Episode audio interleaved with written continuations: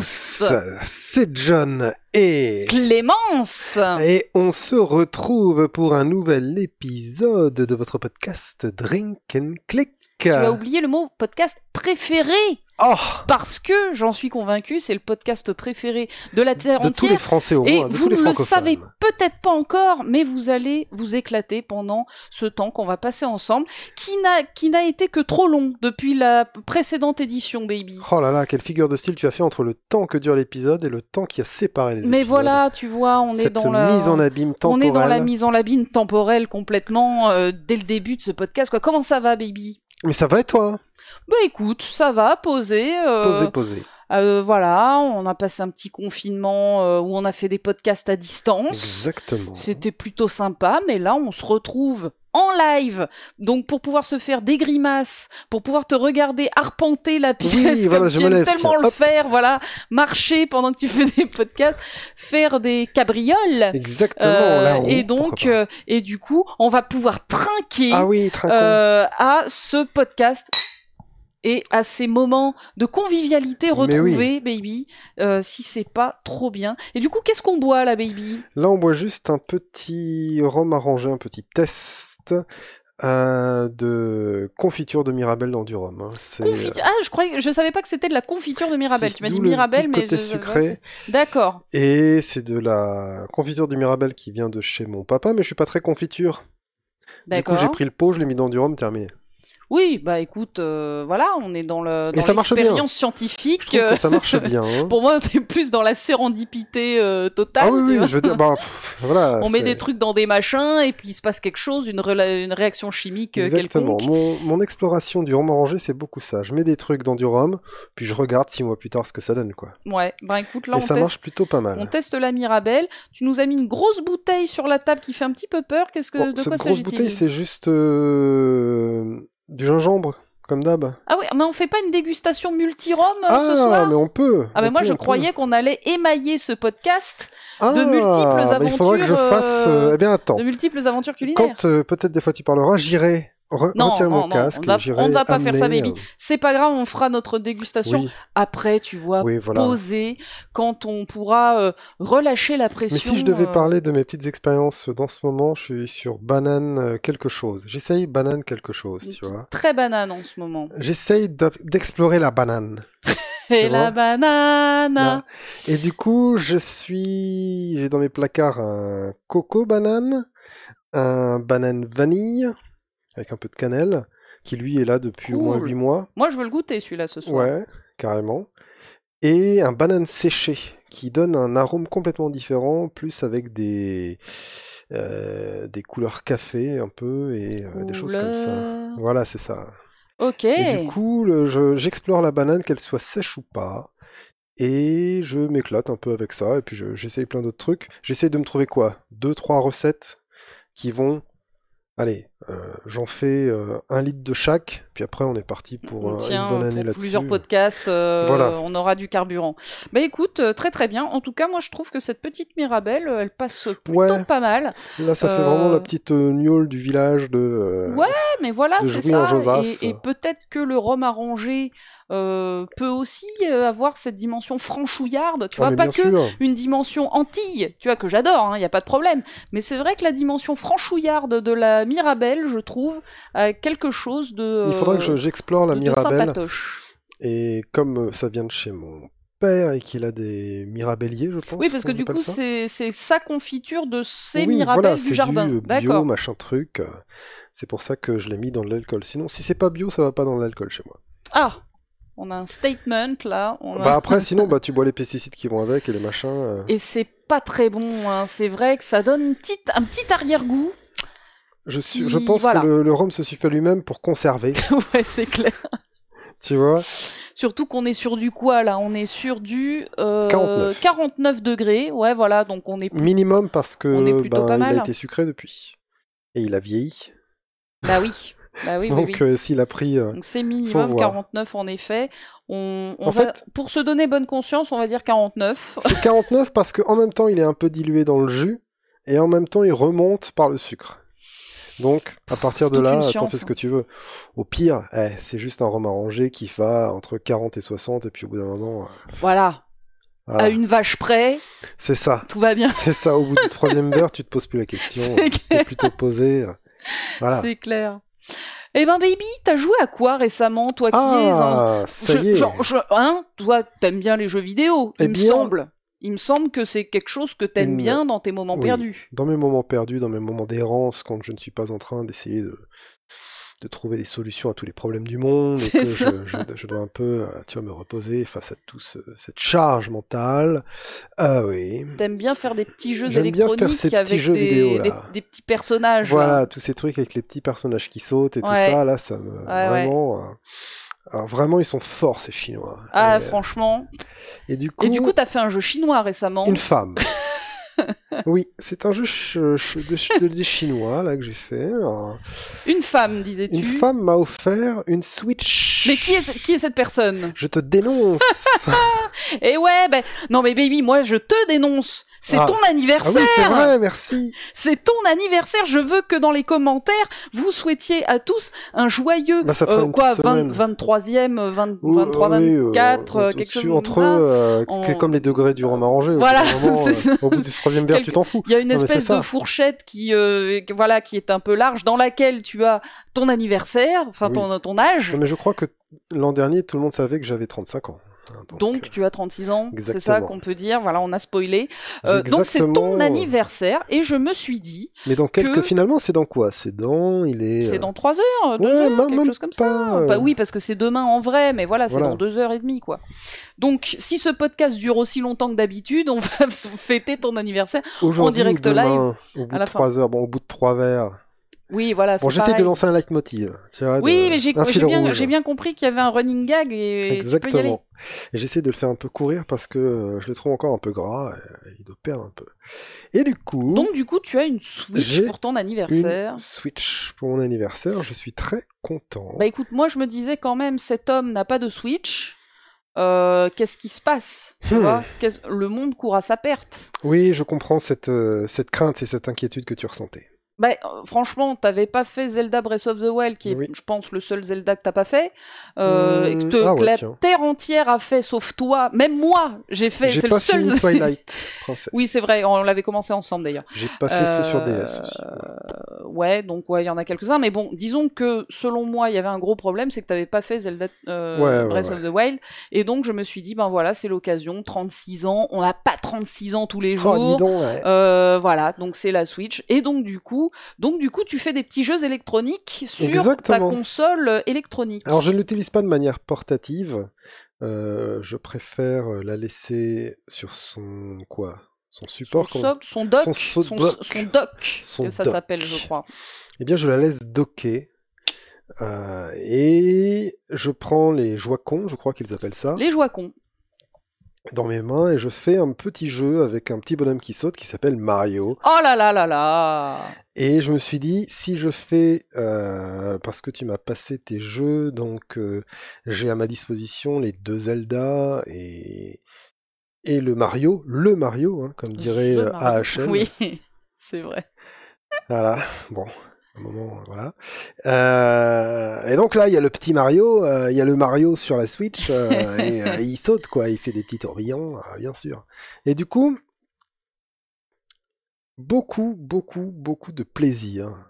Putain, tu m'étonnes. Beaucoup de plaisir, comme diraient euh, les trois accords que je conseille. hein, c'est un groupe de rock québécois. Je ne saurais euh, jamais assez le conseiller.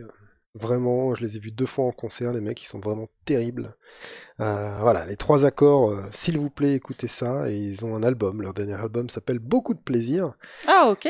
Et Mario, c'est à la fois beaucoup de plaisir, mais c'est aussi une face cachée. Oh. Et, et c'est de cela Donc on parle bien de Super Mario Odyssey. Hein. Oui. Je précise parce que là il y a euh, Mario Origami qui vient de sortir. Ouais, ça c'est un paper. euh, oui, mais du coup voilà, on précise. Faudrait qu'on euh, se fasse les papers. Bah du coup nous on l'a acheté. Ah, classe. Avec bien. mon Eh ben, profitez-en. On l'a pas Parce encore que joué. je me ferais bien, moi, les papers, même de l'époque. Il y en a eu tout un, tout un tas, et je me les ferais bien. Du coup, où en étais-je? Bah du coup tu allais nous parler de euh, la face cachée de Ah bien, Mario alors, il y a déjà la face euh, claire, le côté clair euh, de spaghetti, avec ce Mario qui, quand il fait dodo, c'est fait ah spaghetti. Ah, j'ai pas. j'ai- j'ai En pas tout cas, percuté. c'était sur Nintendo 64. Quand tu laissais Mario dormir, il parlait et il faisait ah spaghetti, D'accord. ah ravioli, ah mamma mia. voilà, et ça, c'est- ça m'est resté dans la tête. Et, et du coup, c'est génial d'inventivité. Tu as de quoi faire, c'est généreux. Le but du jeu, c'est comme tous les Mario en 3D, c'est d'aller à la chasse au trésor. Ça a été presque créé par lui, je pense, sur euh, Nintendo 64 avec Mario 64. Ça avait été repris avec des jeux, euh, notamment des jeux de Rare, Rareware, avec euh, Banjo-Kazooie et Conquer Bad Fur Day, c'est-à-dire tu as des maps en 3D, et Mhm. dans ces maps en 3D, tu dois trouver des trucs, avec des indices, euh, avec des objectifs et des choses comme ça. Et ça a continué. Quand c'est un Mario en 3D, c'est toujours aller chercher les bibelots, que ce soit des étoiles, des soleils, ou ici des lunes. Bon. Euh, Sauf euh, c'est des étoiles dans le royaume champignon. Exactement, exactement. On continue euh, les étoiles dans le royaume champignon, ce qui est normal, euh, je vais te dire. C'est dans l'or, quoi, voilà. Euh, comme d'hab, comme d'hab, on va faire un voyage, que ce soit dans, sur Nintendo 64, tu voyageais pas vraiment, t'allais de tableau en tableau. Euh, et d'ailleurs, c'est marrant de se dire que quand on était plus petit, on appelait les niveaux des tableaux. Hmm. Et dans Mario 64, tu rentres dans des tableaux pour justement aller chercher les étoiles. T'en avais 7 par niveau, si je me souviens. Les 6 plus une euh, septième quand t'avais 100 pièces par niveau. Ok. Un truc comme ça. Euh, Et là, là, là, c'est démultiplié, quoi. Je crois qu'il y en a 999 des lunes à trouver dans le jeu. Ouais, je saurais pas dire combien il y en a. Je sais qu'il nous en manque 5 ou 6 avec euh, mon compagnon. C'est lui qui a tenu la manette. Euh, mais, euh, mais ouais, il y en a énormément. Il y en a Le contenu est beaucoup. pléthorique. Beaucoup, beaucoup.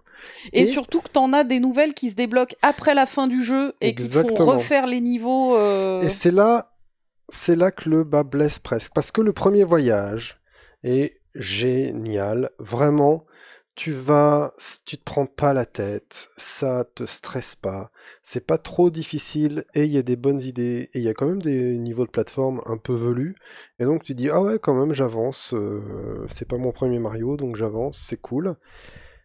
Et quand tu perds, bon, t'as un chargement, mais c'est pas grave parce que euh, tu reprends et puis allez, tu refais le truc et puis ça va aller. Et t'as assez de variété, en fait. T'as assez de variété pour te dire, je vais pas faire la même chose à chaque fois dans tous les mondes et ben je vais avancer, je vais avancer. Peut-être que ce monde-là il me plaît moins, ben c'est pas grave parce que le prochain il sera trop cool, tu vois. Quel monde t'as moins aimé, par exemple? Hmm. Euh, hmm. Moi, je sais Que j'avais moins aimé le monde du lac. Parce que la musique, elle est un peu. euh, un- Non, le monde du lac, il est pas génial parce qu'il est séparé vraiment en deux zones bien distinctes et c'est c'est embêtant de faire le lien entre les deux ou d'aller jusqu'au temple au bout là, enfin jusqu'au Ouais, euh, là où il y a la robe. ouais, ouais, ouais. Non, il y a celui-là, j'ai de lequel j'ai pas. Ouais, le lac c'était le celui que j'aimais le moins. J'ai pas super kiffé tous les niveaux aquatiques en fait, je pense. Mm. Celui pétillant aussi, Ouais. Pas génial. Euh, J'ai beaucoup. Alors, Quels sont tes niveaux préférés? Ouais, je sais même pas si j'en ai, je t'avoue, j'aime beaucoup, quoi. J'aime bien la ville, même si justement, euh, c'était très dur de trouver toutes les pièces violettes. Ouais. Et il y a ça, en fait. Le premier truc que tu te prends dans la tronche, c'est, tiens, si tu veux tout trouver, dans chaque niveau, il y a soit 50, soit 100 pièces violettes, euh, qui sont juste là pour euh, compléter un truc, ça va rien t'apporter, en fait. hein. Bah, ça te permet d'acheter des costumes Voilà, dont certains sont nécessaires pour avoir des lunes. tout à fait. Donc en Tout fait, fait. oui, ça t'apporte quand même quelque chose. Si Mhm. tu veux euh, maxer les lunes, il faut choper les ça, pièces violettes ça, pour t'acheter certains costumes. Mais en même temps, les mecs, ils auraient dit, euh, les lunes, on les a pas avec les pièces violettes. tu vois, voilà, ça fait Mm. juste cette règle du jeu qui tourne sur elle-même. Et du coup, euh, du coup, première frustration qui picote, et jusqu'à la fin du jeu, tu te dis, bon, c'est vraiment la seule frustration que j'ai. Écoute, je vais les faire, les pièces, ça me prend trois heures de plus parce qu'il faut que je revisite chaque millimètre du niveau pour voir si derrière tel rocher, derrière tel machin, je fais tourner la caméra sur elle-même en permanence pour arriver à trouver le bazar. Est-ce que je suis en train de jouer à un jeu vidéo ou est-ce que je suis juste en train de faire tourner une caméra autour de Mario pendant trois heures d'affilée? Tu vois. Et T'as là, vraiment euh, galéré pour trouver les pièces violettes? Certains, certaines. Nous, Quand il en euh, restait, en fait, à chaque fois, il en restait deux. Bah oui, oui, oui.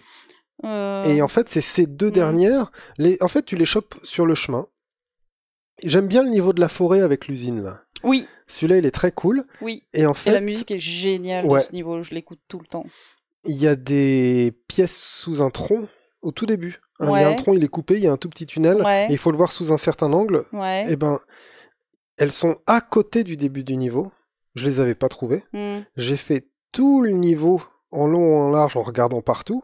Donc tu t'arrêtes, tu fais un tour avec la caméra, tu continues, tiens cet angle-là je le connais pas, tu fais un tour avec la caméra, t'essayes de voir le monde sous tous les angles, et une fois que bah, la musique elle s'est répétée 500 fois et que t'en peux plus, Oui, oui, bah oui, oui, tu te dis ah, mais qu'est-ce qui se passe quoi? Et donc je me suis dit ah ouais tiens le tout début je l'ai pas fait, et j'y suis retourné, j'ai bien regardé. Et il y avait en effet les pièces Mm. violettes à cet endroit-là. Première petite frustration dans ce jeu où je me dis bon, je veux bien qu'ils allongent la sauce, tu vois, à l'ancienne, quoi. Mais c'est quand même dommage de d'apporter de la frustration alors que c'est juste à la base un festival de joie et de plaisir ce jeu, tu vois. Et t'as plein d'idées tout le temps justement qui se renouvellent et tu as beaucoup. euh, euh, c'est de la joie de vivre quoi ce jeu. Au Ouais, tout c'est un début, jeu super feel good. Ouais, voilà. C'est un jeu, j'avais envie d'y retourner pour aller voir ce qu'ils allaient inventer de nouveau, Mm. pour aller voir les personnages, pour aller voir euh, les transformations qu'on peut faire, parce que le gimmick de celui-là, le gimmick de, Mario 64, c'est qu'il était euh, en 3D, tu vois.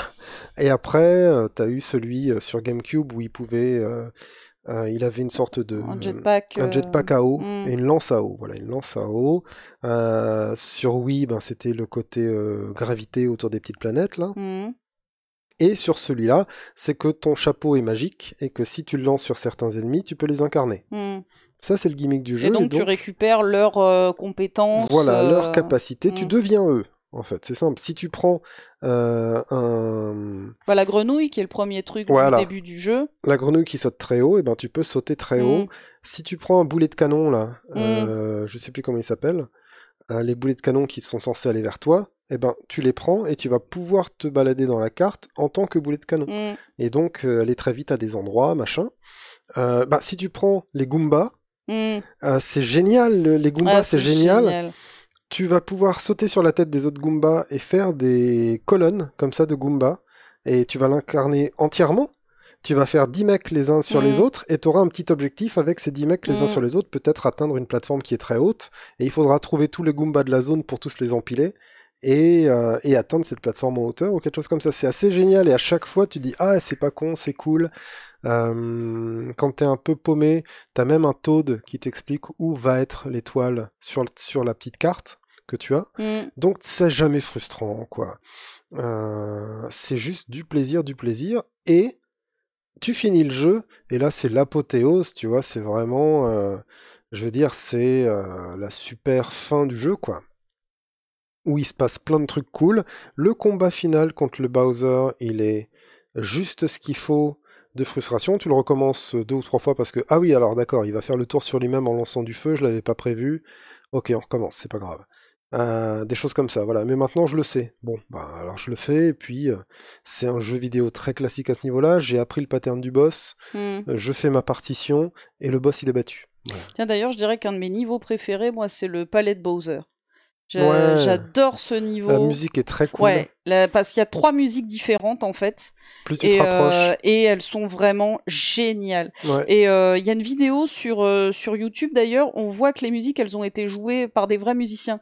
Et t'as des Hmm. voilà, c'est pas du synthé, c'est vraiment des des icos qui ont joué et notamment ces musiques là donc qui sont très folkloriques japonaises. Ouais. Tu vois du coup bah, les instruments japonais parce qu'en fait c'était pas des chinois. Hein. Oh c'est Ah, des ça, japonais baby. c'est... Des japonais, c'est pas pareil. Ah bon? Et euh, ouais, excell- excellente euh, petite vidéo qui montre les, les musiques qui ont été jouées en live, notamment aussi la musique des, de- qui est un autre niveau que j'adore, le, le niveau qui est euh, flocon en flonflonie, Ouais. le, ouais. le niveau des flonflons. Alors toi, je sais que la course des La flonflons course des flonflons m'a rendu dingue pour la raison qui m'a le plus rendu dingue dans le jeu. Euh, c'est que la première raison, voilà, qui m'a rendu dingue, c'est même avant. J'ai une fru- la, la frustration a commencé à monter avant la fin du jeu, à cause des trucs comme la course des flonflons, qui est une course très aléatoire, finalement. Trop pas Putain, mais nous, on l'a dès le ouais, début, mais quoi. vous, avez Paf eu le, le truc.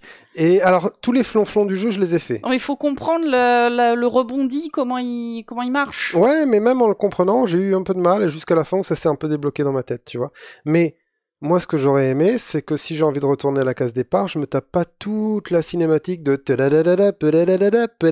Oui, papa.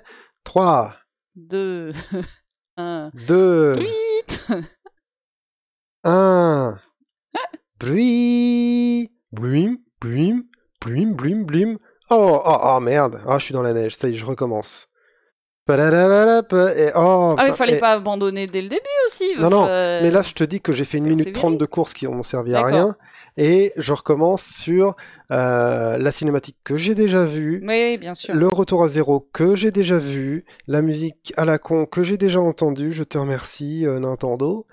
Et hop, je me refais mon truc. Et je l'ai fait 15 fois parce que j'avais vraiment pas compris le truc. Mm, Et j'en pouvais plus. mm. Je me disais, soit je finis ce soir cette course, soit je rage quitte le jeu. Et donc tu finis le jeu, et tu dis, tiens, c'est marrant, euh, il y a sur la liste, parce qu'en fait, quand tu arrives dans un monde, tu as une petite carte du monde qui te dit où tu es dedans, quoi, dans, dans le niveau, hein, et une liste des étoiles, juste le numéro. On va Mhm. dire, dans celui-là, il y en a 68, dans l'autre, il y en a 82, dans celui-là, il y en a 40, dans celui-là, il y en a 5. Et tu dis, ah ok, donc euh, là, Toad, il me dit qu'il n'y a plus d'étoiles à ramasser, mais j'en ai que 44 sur 66. Mm. Ok, bon, bah, on verra, c'est certainement un truc à la fin du jeu, évidemment, c'est un truc à la fin du jeu. Et quand tu débloques la fin du jeu, il y a deux choses qui se passent. C'est que tu débloques les lunes normales que tu n'avais pas trouvées parce qu'il y a, on va dire, les choses qui se sont, qui étaient bloquées par Bowser. Comme Bowser est vaincu, ben, elles sont débloquées dans Oui. les mondes et tu peux explorer un peu plus de choses, interagir avec un peu plus de choses et c'est plus rigolo. Et au début, tu te dis waouh, c'est rigolo, ça s'est ouvert. Et en fait, ce qu'ils ont fait, c'est qu'ils ont juste fait le même principe dans chaque niveau. Donc à partir de ce moment-là, t'as euh, une course de une De course Koopa. avec les Koopas dans chaque niveau. Mais t'as pas kiffé les courses de Koopa? Pas de devoir les recommencer, machin, apprendre la route, apprendre la route et tout, c'est cool. Mais il y en a qui m'ont. Alors j'en ai, il y en a certaines, c'est les doigts dans le nez. Et il y en a d'autres. Tu fais une minute de course, tu deviens dingue. Celle de l'île polluée là. Mais tu regardes le Koopa doré, tu sais, tu le suis. Oui, Tu suis le d'accord. Koopa doré, tu regardes ce qu'il fait, et puis après tu fais mieux que lui. Mais même ça dans l'île, euh, tu vois, l'île euh, perdue, Oui, que j'ai beaucoup aimé. L'île Ouais. perdue, c'est un de mes niveaux préférés. oui, Mais le course Koopa dedans, dur quoi. ouais. C'est une des plus dures, je suis d'accord. Et j'en ai eu marre. Tu vois D'accord. Ah, nous, on a kiffé les courses Koopa, c'était un de nos trucs préférés. Et donc, tu as comme ça une démultiplication par euh, ce que j'appellerais euh, le truc systématique de ben j'ai une idée dans un niveau, je vais la faire dans tous les niveaux d'après. Ouais. T'aurais voulu avoir euh, plus de variations, euh, Voilà. plus de surprises. Et ce qu'ils font en plus, c'est que pour aller au bout du bout, et si tu veux être complétionniste, tu dis bon ben tiens c'est bon, moi j'ai fait si tu veux tous les niveaux réguliers, je les ai faits à 100%, ça y est, tu vois. Euh, et ils te débloquent à la fin encore des niveaux, et ces niveaux-là, c'est la purge. Donc mais- là, on parle de la face cachée de la Lune. Voilà. Enfin, de la face super cachée ou je sais pas quoi, parce qu'il y a une première face cachée Ouais. qui est easy, mais il y a une face cachée Elle de la face easy. cachée. hein.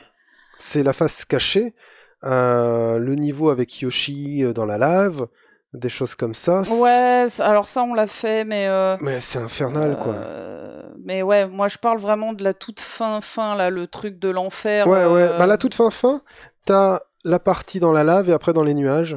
Pour l'instant, c'est ça que j'ai vu. hmm. Donc j'ai fait la partie dans la lave et arrivé dans les nuages, le, le truc est super injuste avec toi. Ouais, pareil. Bah voilà, nous Voilà. On, on se fait péter toujours à ce moment-là parce aussi. que ben là, t'as trop de patterns. Ouais. Je veux dire, c'est comme être dans un Danmaku. C'est comme un, Dan- un, un shoot 'em up euh, en fer de boulettes, là, boulette L, Mhm. Danmaku, avec, pas avec euh, un super truc qui répond, mais avec Mario, quoi. hmm. Et Mario, ne serait-ce que pour faire demi-tour, c'est pas simple. Donc, euh, t'as un Danmaku sur une plateforme en train de se déplacer avec Mario, et quand tu perds ça, tu ne retournes pas au début de cette deuxième partie du niveau, tu retournes au, Au tout, tout, début. début. Et j'ai arrêté de jouer à Mario à partir de là. Parce que je me suis dit, ah mais ça, je vais pas le faire. C'est pas ça ma vie. Tu vois?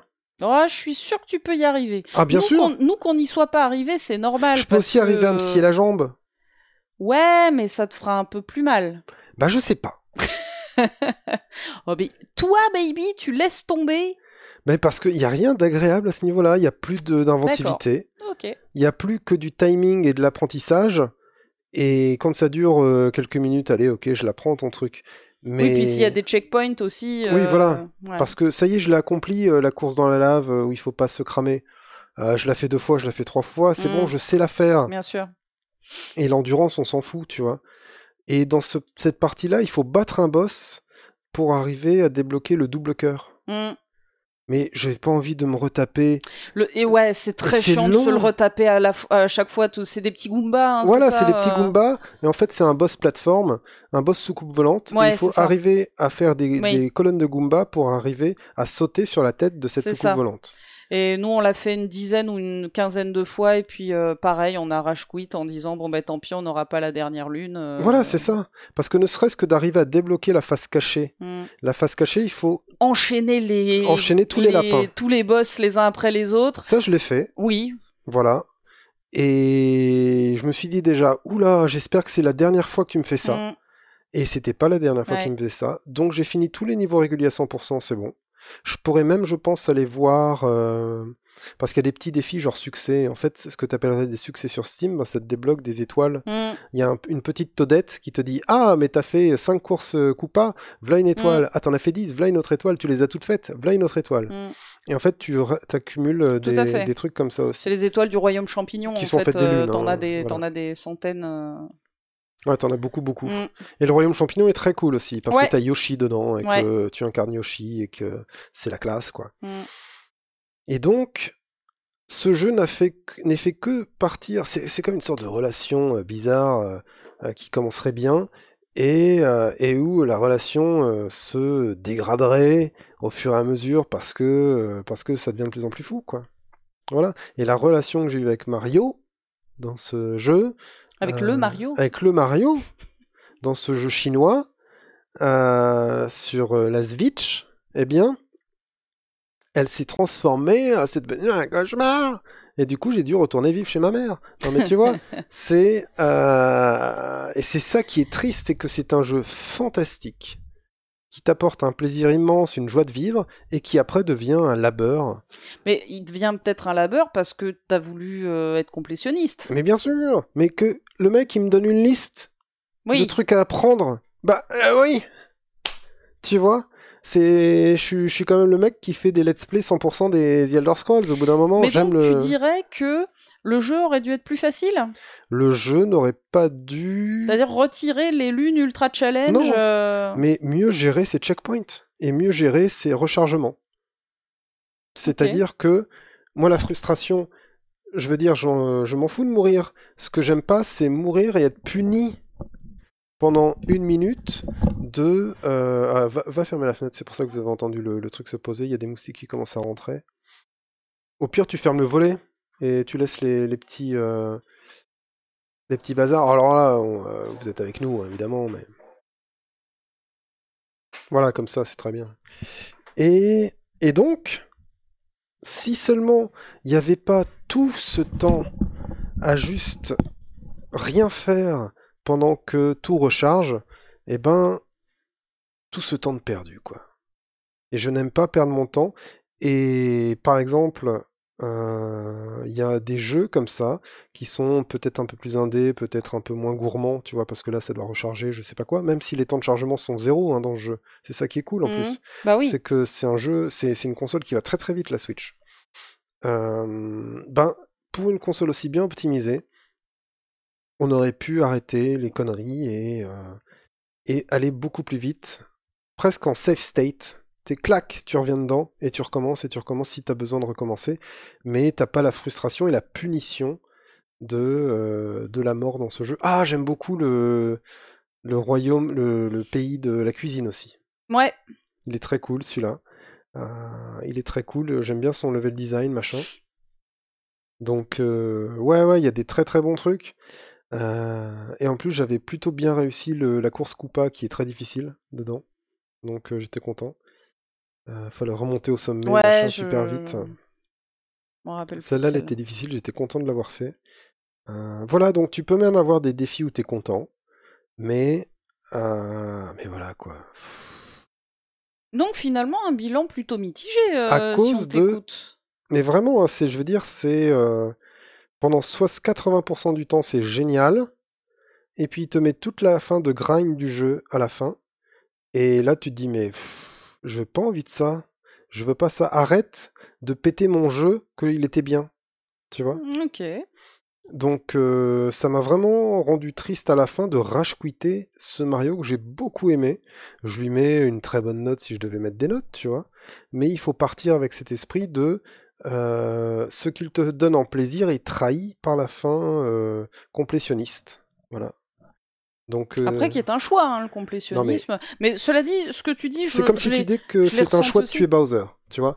C'est alors si vous m'entendez faire des bruits bizarres, c'est que je j'essaie de tu tuer un chasses les moustique. moustiques. Voilà. en- Mais ce- cela dit, hein, je suis. euh, Si je claque des mains, ce sera ça. Je suis un peu d'accord avec toi dans le sens où nous aussi, ça nous a un peu attristé de euh, de pas réussir à choper 5 lunes. Alors on s'est pas non plus acharné comme des oufs. Hein.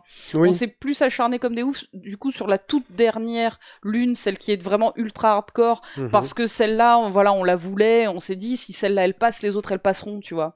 Les autres, on y est allé une fois, deux fois, et puis Par on s'est dit euh, je la ferai plus tard. Celle que vous avez pas fait, c'est celle de la corde à sauter Ouais, et celle du volleyball. ouais, Il faut faire 100 fois la même chose. ouais. Il faut arriver à Mais il tenir. y a un rythme. C'est Oui, un, rythme qui je veux évolue. bien qu'il y ait un Mm. rythme. Mais la balle, je l'ai, je à, la fi- à la finale, je l'ai fait 180 fois ou je sais plus combien, la balle de volley, parce que quand t'es dans le bon rythme, c'est bon, clac, Mm. clac, et en fait, tu, tu regardes, t'envoies ton chapeau, tu regardes, t'envoies ton chapeau, et tu le fais au chapeau, en fait. Tu le fais plus, le, le- la balle de volley, faut pas le faire à la main, faut le faire au chapeau. Et le, le, la corde à sauter, c'est un rythme.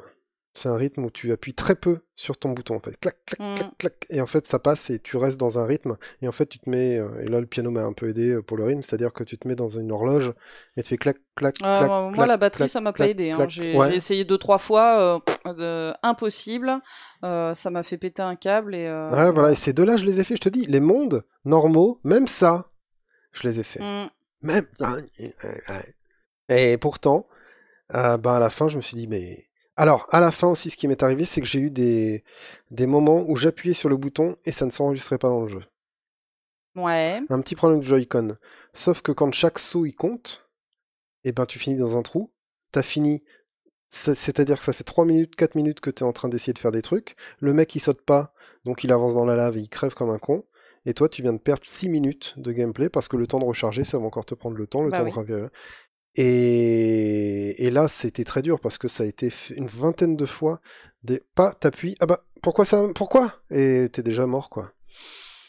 Ça, c'est le défaut du Joy-Con. hein. Alors, faut, faut voir. euh, ta, ta console est quand même toute neuve. Ça m'emmerde Ah oui, un peu non. que t'aies déjà le Joy-Con Drift ou. euh, Bah, c'est ou pas un drift de Alienware Telestick. Mm. C'est vraiment, ah bah j'appuie, bah y a rien. Mais nous, c'est dans ce jeu-là qu'on a eu le Joy-Con Drift et qu'on a dû à un moment mettre le jeu en pause pour, euh, en attendant de recevoir nos Joy-Con, euh, enfin notre Joy-Con bleu euh, neuf, parce que c'était injouable. Ouais, bah moi c'est sur le, le rouge. Donc, D'accord. Je sais pas trop ce que c'est le Joy-Con Drift. Je pensais que c'était le, le stick qui marchait. C'est un des sticks euh, qui, enfin, c'est ton perso, il va tout le temps d'un côté. Nous, c'est, nous, il allait vers la gauche. Dès que quand t'appuyais pas sur le stick, euh, le perso, il va vers la gauche. Ok, ouais. Donc euh, impossible de manier, enfin, dans un jeu de plateforme, Oui, c'est juste pas possible, quoi, tu vois. Non, non, c'est l'enregistrement, comme si euh, cette frame-là, il l'avait pas enregistré, quoi. Mm. Et alors que, tu vois, tu t'es persuadé, tu le sais. Et quand ça t'arrive une fois, tu dis, bon, ben, c'est rien, c'est un début de Parkinson, tout va bien se passer. Mais quand c'est euh, 20 fois, tu dis, bon, non, là, là je l'ai enregistré, j'ai appuyé, ça aurait dû sauter comme les trois fois d'avant où j'ai essayé, tu vois. Donc, euh, voilà. Mais donc, j'ai beaucoup aimé ce jeu, et je le conseille, mais ne le faites pas en complétionniste, faites-le en euh, oh bah ça j'y arrive pas, bah c'est pas grave, voilà. Mm. C'est ça que c'est, il faut le prendre vraiment à la cool et on restera dans le cool. Voilà. Ok, ben, je suis assez d'accord avec toi. Parce que voilà, c'est Mais je pense que j'ai beaucoup plus kiffé ce jeu que toi. Ah non, mais j'ai beaucoup, beaucoup, beaucoup aimé. Mais comme je suis beaucoup plus récemment dans cette grosse frustration Mhm. que toi, et que je me suis dit, bon, bah, je vais faire Mario et ensuite je ferai Zelda pour pas euh, mélanger tout, tu vois, dans les, surtout dans la maniabilité. Je voulais pas confondre les trucs. Je me suis dit bon, je vais euh, tranquillement, euh, tranquillement faire ce Mario. Là, tu fais les 60, 80%, ça passe crème, et tu tombes sur des murs les uns après les autres, ou alors de l'ennui répétitif euh, les uns après les autres. Euh, t'as des trucs super sympas quand tu dois promener le chien, quand tu dois. T'as plein plein de trucs super Alors super que pourtant, sympas. le chien, pour le coup, c'est ultra répétitif. C'est aussi à chaque niveau, euh, Ouais, t'as mais un chien. lui, t'es obligé de le, réussir. Donc tu le fais une fois, et puis allez, voilà. Mais Ah, des fois, c'est chiant le chien. Moi, c'était sur la lune, la face euh, visible de la lune, là. Le chien, euh, il voulait pas la trouver, j'ai pas hein, eu de problème, sa, je crois. sa lune. hein. je crois que j'ai pas eu de problème. Je tournais, et je faisais euh, une sorte de, de quadrillage, quoi. Vraiment, il était pas chaud, hein, le, le chien, sur celle-là. Mais à la Lune, j'ai beaucoup aimé. La Lune, j'ai Mm, beaucoup, beaucoup ouais, aimé. c'était cool. Euh, la navette spatiale sur la Lune, je me suis demandé beaucoup, tu Mm. vois. Les petits extraterrestres, machin, les machins. Donc tout ça, c'était euh, des super expériences, des super souvenirs. Les oiseaux, aussi. Hmm, voilà, les oiseaux, ça fait partie des trucs où t'attends que le c'est truc. galère. Mm. Ben, l'oiseau, ce qui se passe, c'est que c'est un oiseau qui vole en faisant toujours le même circuit dans le niveau. Donc à un moment, tu te dis, tiens, il, il passe au-dessus de ce poteau, donc je vais devoir faire un saut depuis ce poteau. Tu te mets sur le poteau et t'attends. Voilà. Ah, il arrive, il arrive. Ah, je l'ai raté. Ah bon, bah je vais attendre Ouais. deux minutes. Ouais, ouais, les oiseaux, c'est galère. Et ça, ça, ça refait le tour. Ah, je le fais le saut. Bon, bah en fait, j'étais complètement au zénith de mon saut et je peux plus atteindre le- la lune quand euh, je le chope Hmm. ici. Ah, donc j'ai fait ces 10 minutes pour rien. Eh ben, je vais essayer de la- de la- d'aller l'attendre dans un autre endroit du niveau où là ça va passer. Donc je vais le réattendre là-bas. Et tu vois, ces petits trucs de euh, j'attends le métro, de machin, de trucs, j'ai pas envie de retrouver ça, quoi. C'est pas des trucs qui me font kiffer de retrouver dans un jeu, de devoir euh, juste patienter. euh, Je ferai jamais des jeux de pêche, ça me rendrait dingue, tu vois. Et, euh, et voilà. Même si j'aime bien les jeux de pêche dans Mario. euh, Ok. Et voilà. Donc, beaucoup d'amour pour ce jeu, mais en même temps, en même temps, euh, il a trop demandé ce genre de truc. Voilà. Donc, ce sera pas ton Mario préféré? Pas pour l'instant. C'est lequel ton Mario C'est le préféré? 64 pour l'instant. Il est très très bien dans son gameplay. On a fait qu'essayer de rajouter des trucs à Mario 64 Mm. depuis Mario 64. Ah oui, mais il le faut. Et On je n'ai pas fait toujours la même chose. le Galaxy. Mm. Et j'aimerais bien du coup. Depuis que j'ai fait, alors depuis que j'ai fait ce Mario là, j'ai détesté le Sunshine. Mhm. C'est une bouse. Mais le Mario Galaxy m'attire depuis que j'ai fait celui sur Switch. Justement. Parce que c'est du bon, c'est du bon. Mario sur Switch, là ce que je te dis, c'est le endgame complétionniste hein, Mm. qui m'a rendu fou. C'est pas la super aventure géniale où la musique elle est toujours cool, où tu danses, où t'es en petit costume, tu, tu, tu, tu, tu, tu, et où c'est euh, trop bien tout le temps, tu vois, où t'as les personnages qui sont tous trop mignons, et ils ont tous leur tic de langage, Mm. et tous les décors sont magnifiques. Euh, ça fait plaisir de jouer à ce jeu, de découvrir les nouvelles formes que peut prendre Mario. Euh, c'est c'est vraiment bien quoi. Et On se demande ce qu'ils vont inventer dans le prochain d'ailleurs. euh, Quel sera le nouveau gimmick euh. Voilà. Puis on se demande aussi si les anciens vont sortir sur le store euh, Switch. Maintenant, tout est possible avec Oui. ces consoles connectées, euh, avec des stores. c'est dommage qu'ils ressortent pas les jeux de Mhm. leur bibliothèque en pas bah, cher. surtout ouais, sur la Wii par exemple, vu que les Joy-Con ça doit être à peu près comme des des Wiimote et Nunchuk à mon avis, ça Mhm. pourrait le faire quoi. J'aimerais bien que tout ça arrive euh, un jour sur le store euh, Donc voilà. Nintendo. Grâce à toi, j'ai pu jouer. Ah, il est bon. Grâce à... j'ai un peu de rhum. Grâce à toi, j'ai pu jouer à euh, Mario sur Switch et je t'en remercie beaucoup. C'était vraiment une superbe expérience. Je mettrai vraiment 80% de mon temps n'a été que du fun quoi. Ben tant mieux, baby. Tant mieux, tant mieux. Et aussi le plaisir de la chasse au trésor. T'as le plaisir de chercher les trucs. Bah oui. Voilà, ça, ça y est. Moi j'aime bien surtout par les énigmes de Perrotruc, tu vois, qui te Oui. dit euh, juste un intitulé et puis il faut trouver. euh, En fait, c'était ça la sur euh, Mario 64. Tu avais l'intitulé de chaque étoile avant Mm. de commencer le niveau. Et quand tu trouvais l'étoile, tu ressortais du niveau, en fait. D'accord. Et tu vois, une des premières, ça va être le roi bonbon du sommet. Le toute première étoile, elle s'appelle comme ça. Et en fait, t'as une montagne, il faut aller au sommet et tuer le roi bonbon. Jusque là, c'est relativement clair. Voilà. Et après, ça va être, je sais pas moi, le, le perroquet dans la cage. Bon, Oui. bah, euh. T'as Là, une cage, va falloir aller dedans, quoi. C'est plus alambiqué. Et ouais, mais vraiment, c'est jamais. euh, voilà. Il y a quand même un autre truc dans Mario, c'est. Il y a certaines étoiles, c'est vraiment planqué. L'étoile du buisson. Tu vas dans un buisson, il y a une étoile. Mm. Voilà. Enfin, la lune, quoi. Et ça, c'est aussi rigolo, mais bon, ça fait un peu filler, mais, mais c'est là, et, et ça fait quand même un petit récompense facile, donc ouais, c'est cool. Ouais, bah, euh, je trouve que ce jeu est plutôt sympa pour tous les publics, tu vois. C'est ça. Si t'es un gamin, t'as pas trop de skill ni de patience, bah tu peux déjà faire quand même plein de lunes faciles et t'es content. Si t'es euh, un peu plus skillé, tu peux euh, faire comme nous, c'est-à-dire euh, euh, tenter le complétionnisme et puis tu vas peut-être au bout d'un moment être un peu euh, keblo parce que les Oui, dernières voilà. elles sont super dures. Et si t'es un hardcore, tu vas pouvoir faire la, la, la collecte complète et ça. tu vas être fier de toi parce que tu vas pouvoir te dire ouais quand même les Et dernières vraiment- elles sont euh, elles sont velues quoi donc euh, c'est cool. Un de mes préférés aussi, c'est le désert, il est génial. C'est le premier grand, grand niveau Ouais. que tu trouves, parce que tu as trois tailles de niveau, tout petit, moyen et très grand. C'est vraiment ça. quoi. Mm. Et les très grands, ils sont souvent très cool. Et celui du désert, il est génial.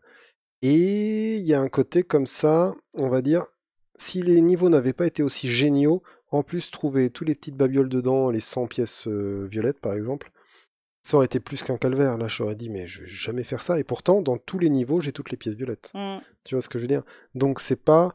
euh, C'était pas si affreux que ça parce que t'as la musique, les machins, les trucs. que- T'es pas si affreux que ça.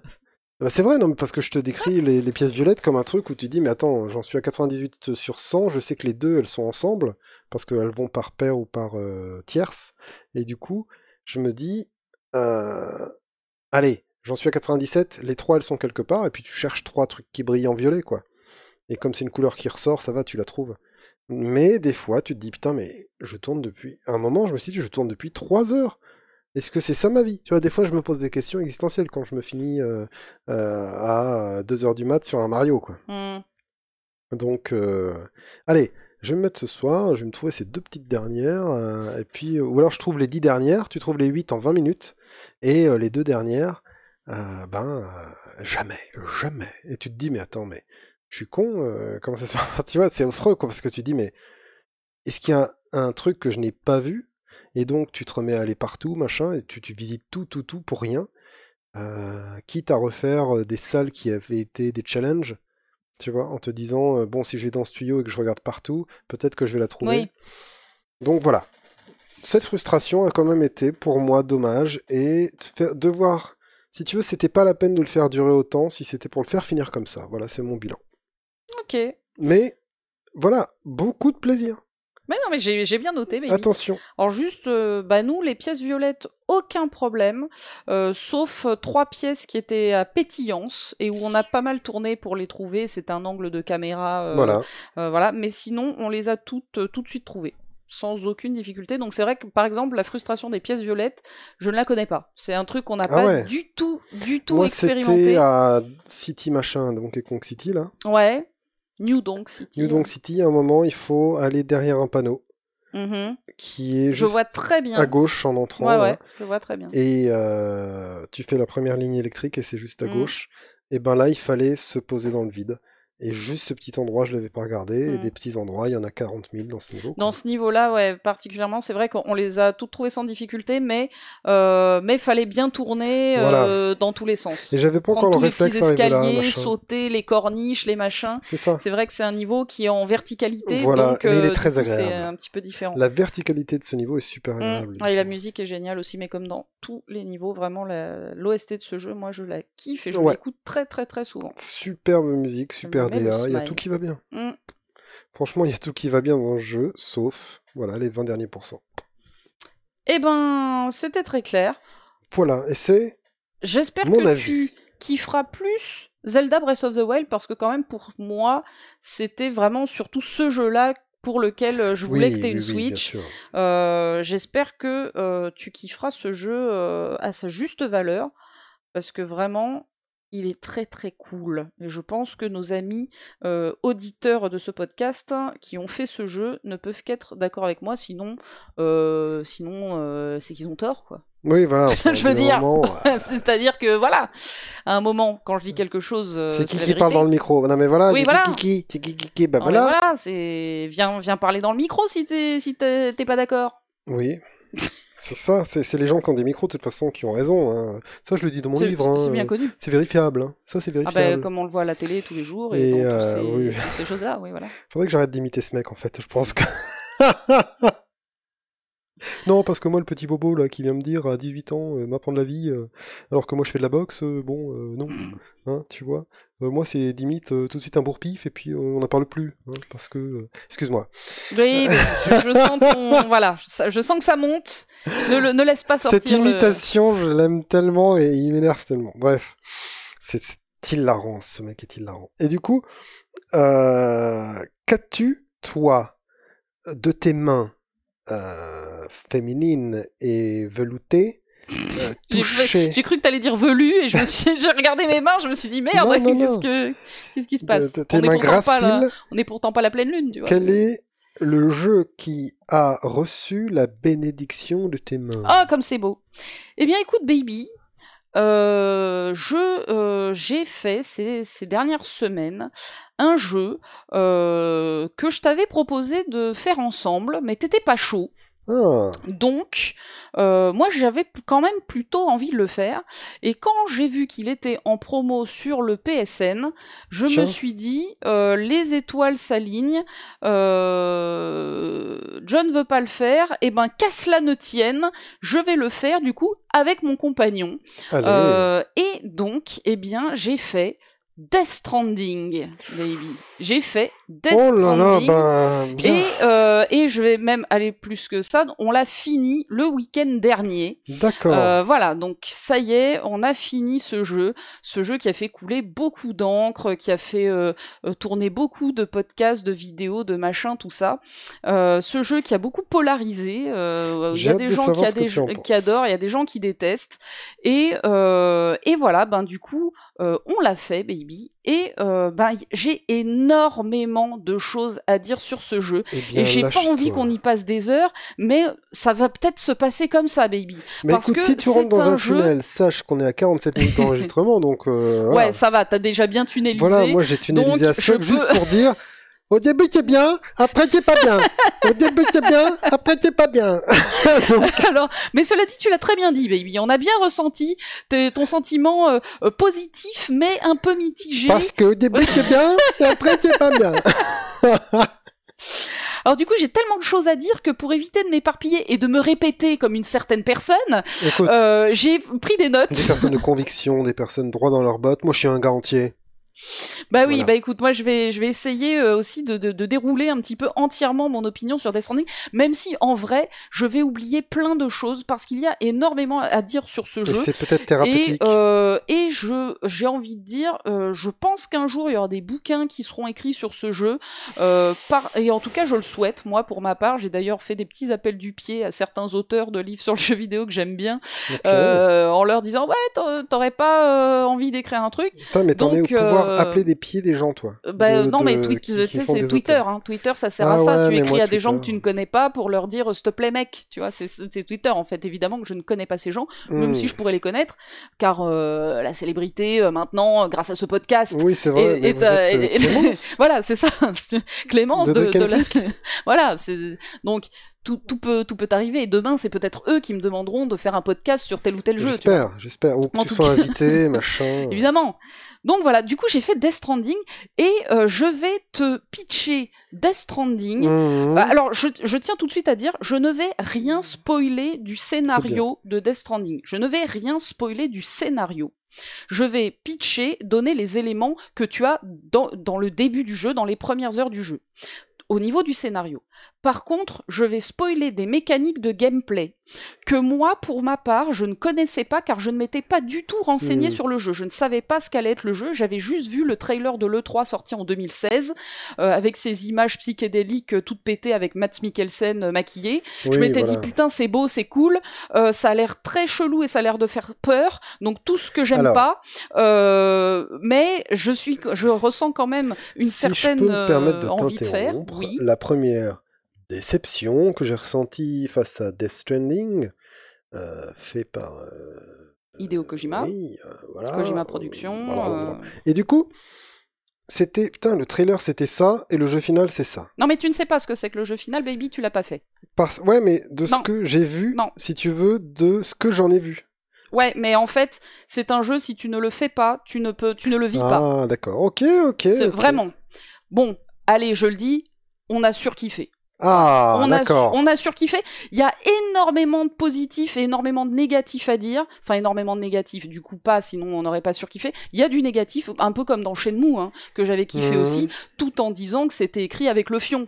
Euh, Ouais. Et ben là, je vais dire aussi du négatif, mais je vais quand même dire beaucoup de positifs parce que euh, parce que c'est un jeu qu'on a beaucoup beaucoup aimé et moi bah, depuis une semaine que je l'ai fini j'arrive pas encore à en sortir tu vois Ah je suis encore ouais, je suis encore dedans dans ma tête je suis encore en Ça, train de réfléchir à des trucs et donc tu du pourrais coup peut-être me convaincre. du coup, je, je- voilà, je, je, je fais un petit disclaimer. Je vais pas spoiler le scénar, mais par contre, je vais spoiler des mécaniques de gameplay que moi je ne connaissais pas du tout avant de jouer et que euh, et que j'ai eu énormément de plaisir à découvrir. Hmm. Donc, si vous avez envie de faire ce jeu, si juste le fait que j'ai beaucoup aimé ce jeu euh, vous dit ok euh, Clémence c'est une valeur sûre, euh, je vais faire ce jeu, eh bien n'écoutez pas la suite de ce que je vais dire, faites-moi Oh. confiance et allez découvrir par vous-même.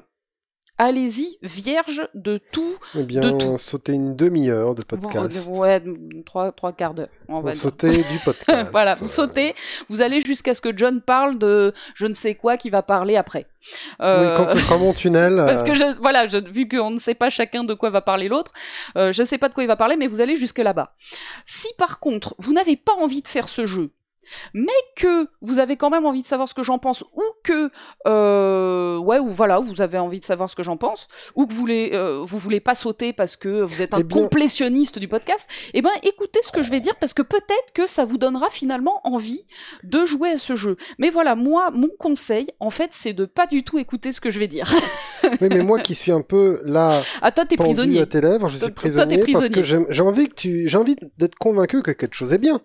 Eh ben écoute, je vais. euh, je ne suis pas contre l'idée d'un Kojima, par exemple. Il y en a beaucoup qui vont dire, euh, Tain, les mecs, des fois, ils comparent euh, Kojima à Lynch, quoi. Tu vois ce que je veux dire en termes d'aura, quoi.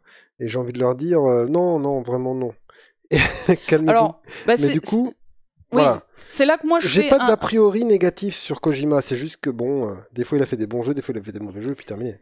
Bah moi du coup je fais un petit coming out aussi avant de enfin parler de Death Stranding. C'est mon premier Kojima. Donc moi Mm. j'avais une opinion relativement négative parce que euh, alors tout le monde dit euh, Metal Gear Metal Gear, mais j'ai entendu un peu du lard et du cochon et de ce que j'en ai entendu c'est pas trop mon délire ni en termes de gameplay ni même en termes de scénario un peu euh, pété euh, avec euh, voilà avec du un peu lostien avec des trucs qui ont aucun sens et euh, et qui euh, et qui sont un peu euh, un peu abusés quoi donc moi c'était un petit peu ça l'idée que j'avais de Kojima. C'est pour ça que j'étais pas emballé par Death Stranding niveau scénar.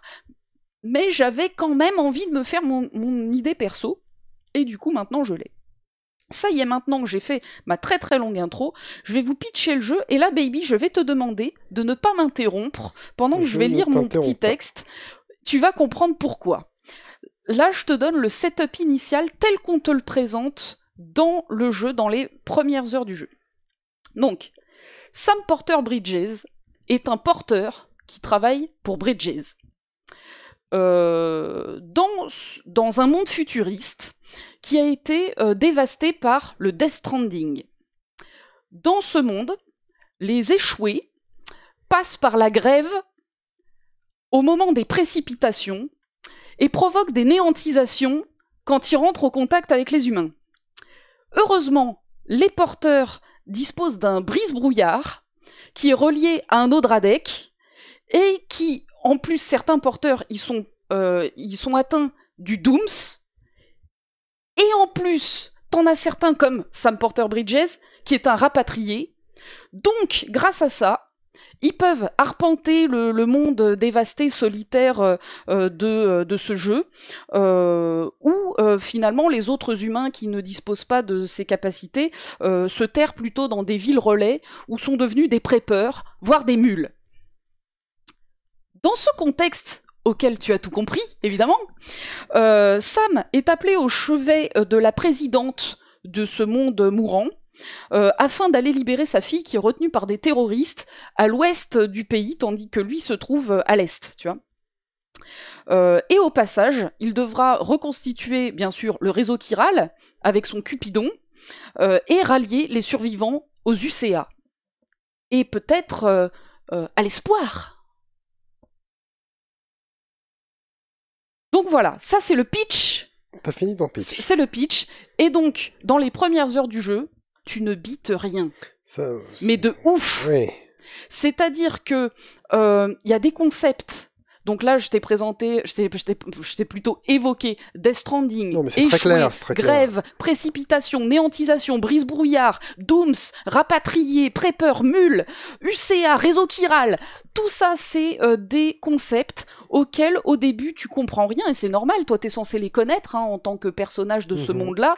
Donc bien sûr, on ne te les explique pas et en fait, on ne te les explique pas de tout le jeu, ce qui fait que ben nous, euh, au début, on a eu beaucoup de mal. Hein.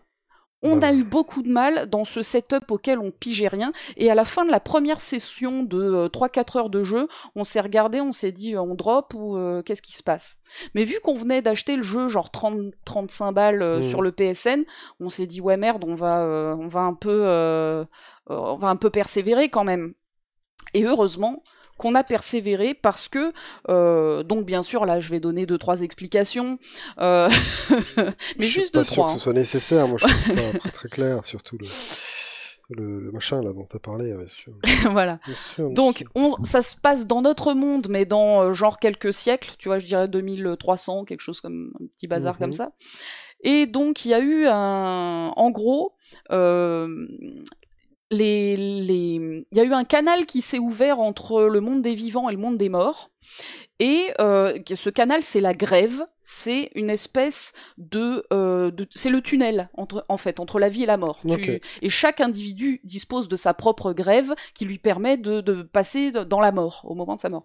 Et en fait, ce canal il s'est ouvert et du coup il y a des échoués qui sont en fait des morts hein, tout simplement mhm. qui réapparaissent sur la terre sous forme un petit peu fantomatique euh, qui fait peur. Euh, et le truc c'est que quand ces échoués ils touchent des vivants, quand la mort rentre en contact avec la vie, ça provoque une destruction massive qui s'appelle une néantisation, qui fait un gros cratère, euh, un, énorme cratère, et puis qui tue tout le monde euh, dans la zone, quoi, tu vois.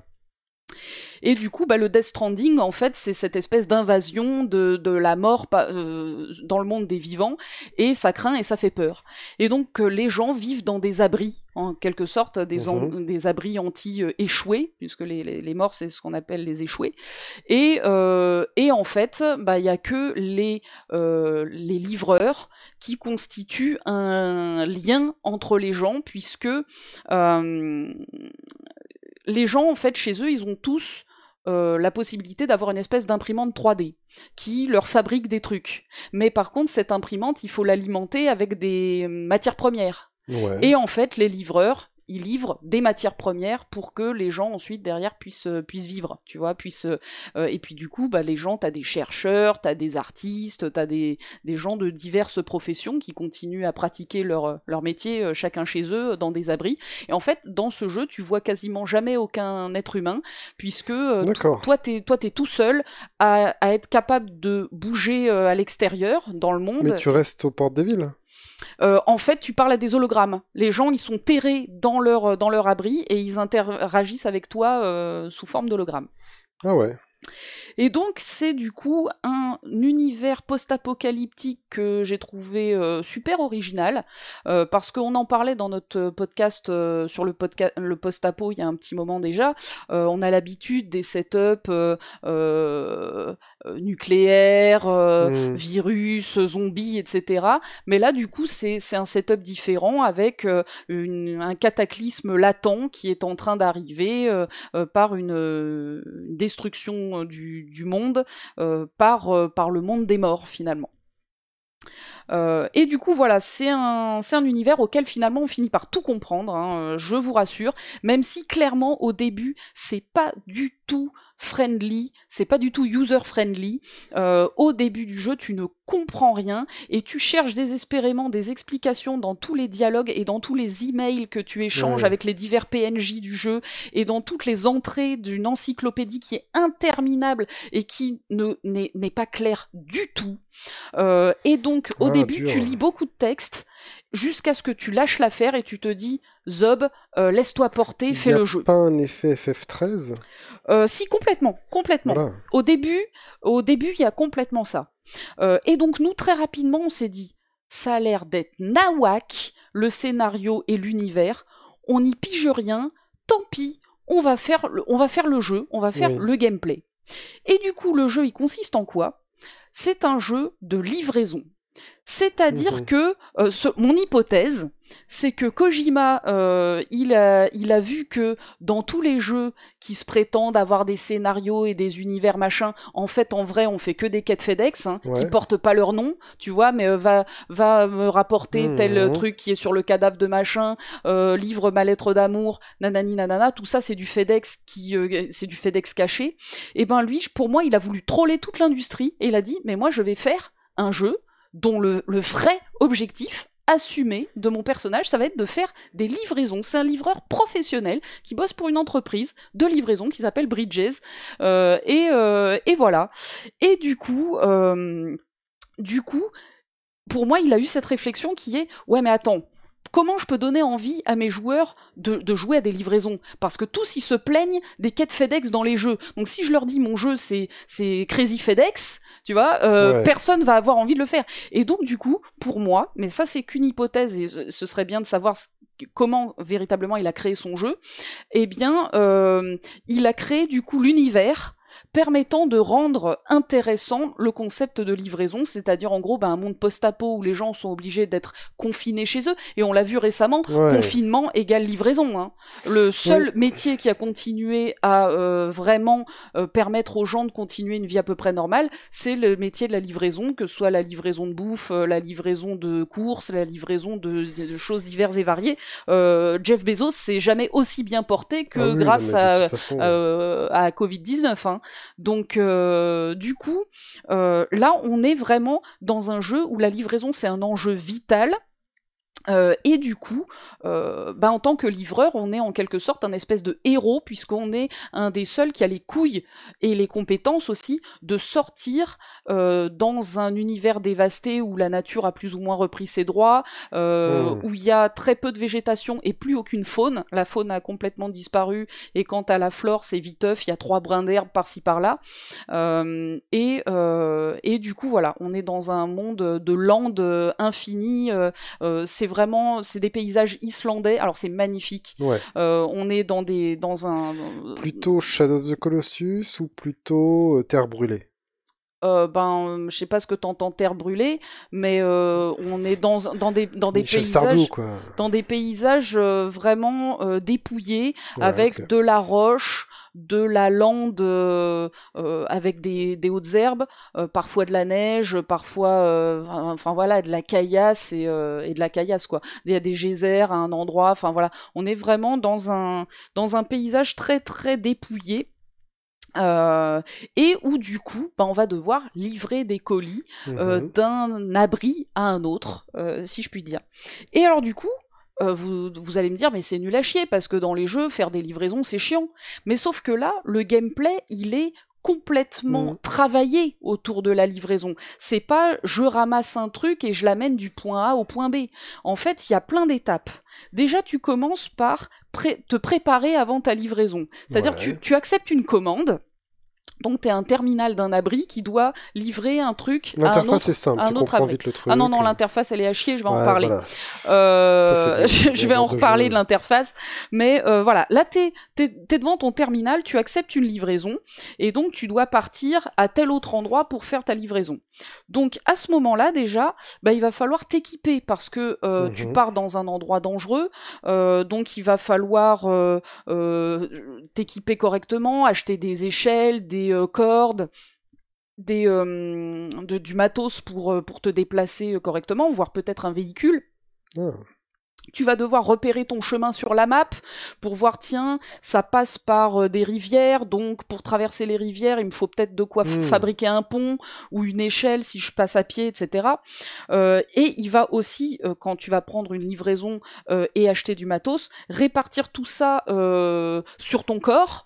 Euh, t'as un Oui. sac à dos, t'as aussi des épaulières et machin. Tu peux, euh, tu peux euh, prendre un certain nombre de, de choses sur toi, porter un certain nombre de poids sur toi. Il y a le poids qui compte et l'encombrement aussi. Et donc Ouais. euh, voilà, il va falloir gérer tout ça puisque si tu es déséquilibré, si tu portes plus de choses de ton côté droit que de ton côté gauche, ton perso il va sans arrêt se casser la gueule. Oui. Donc voilà, il y a toute une réflexion euh, Wow. autour de- du transport. Ensuite, il va falloir aussi organiser tes livraisons, parce qu'en général, tu prends pas qu'une seule livraison. Évidemment, tu vas traverser la map, donc tu prends plusieurs commandes que tu et donc tu vas te faire un chemin euh, que tu vas chercher à optimiser pour pas passer plusieurs fois au même euh, au même endroit. Euh, est-ce que tu prends tous les colis pour une même destination ou est-ce que tu prends plusieurs colis pour plusieurs destinations qui se suivent? Mhm. Enfin, voilà, tu vas avoir toute une réflexion organisationnelle pour optimiser ta, ta prise de risque.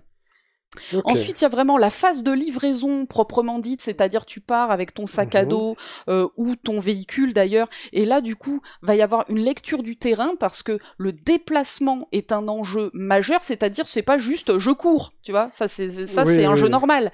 Là, il va falloir euh, te euh, reprendre ton équilibre un petit peu tout le temps, il va falloir Avec les sticks, comme ça. avec ouais R2 L2 euh, sur euh, PS4, euh, il va falloir euh, euh, il va falloir pas éviter de marcher sur des cailloux parce que tu vas Ah. te, tu vas collisionner euh, sur les sur les cailloux, tu Donc, vas te péter la gueule. Sur le terrain accidenté. Quoi. Tout à fait. Et le terrain, il est complètement accidenté. On est dans un monde dévasté. Mhm. Il n'y a pas de route. Enfin, au bout d'un moment, on peut construire des routes, d'ailleurs.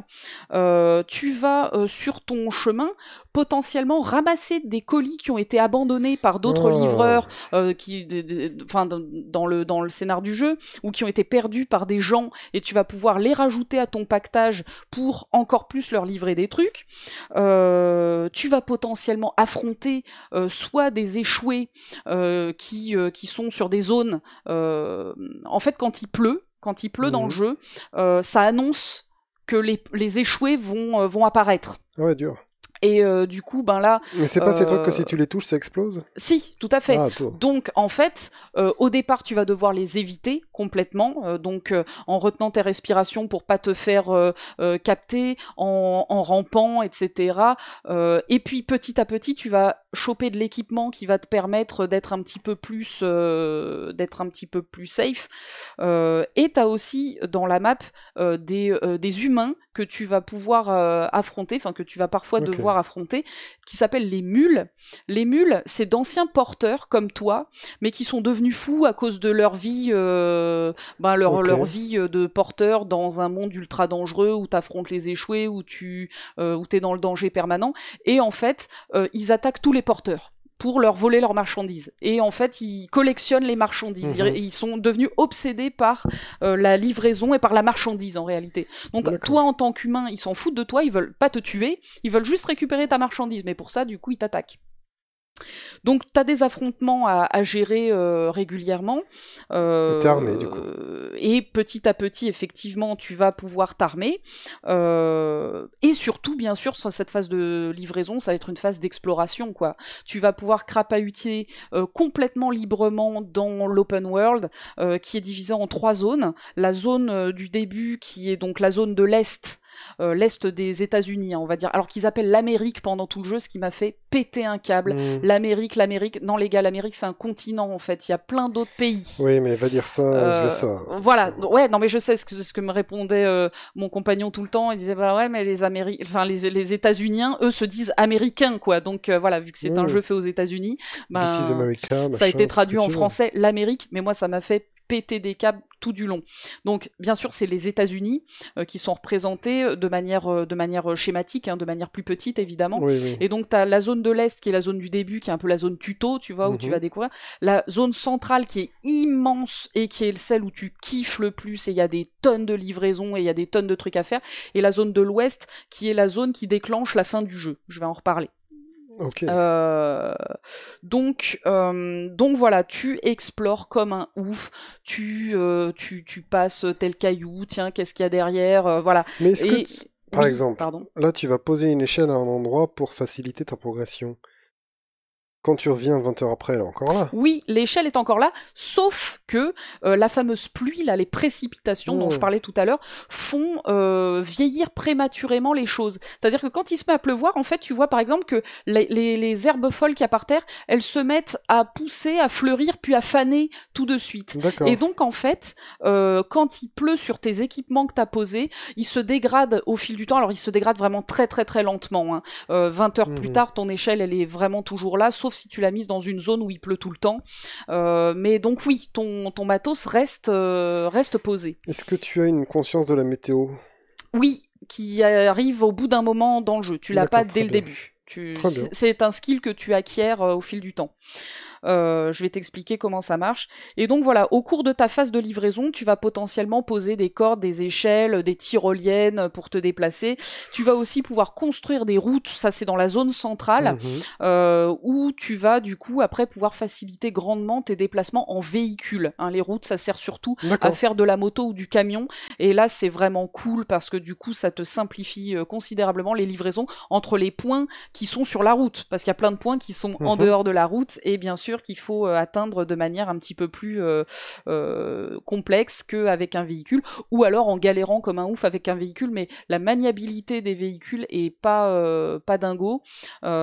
C'est fait exprès hein, d'ailleurs. hein. Ils sont lourds, enfin, il y a une pesanteur. Comme le personnage, en fait, sa maniabilité est pas dingo, mais c'est normal, c'est parce que ça fait partie du gameplay.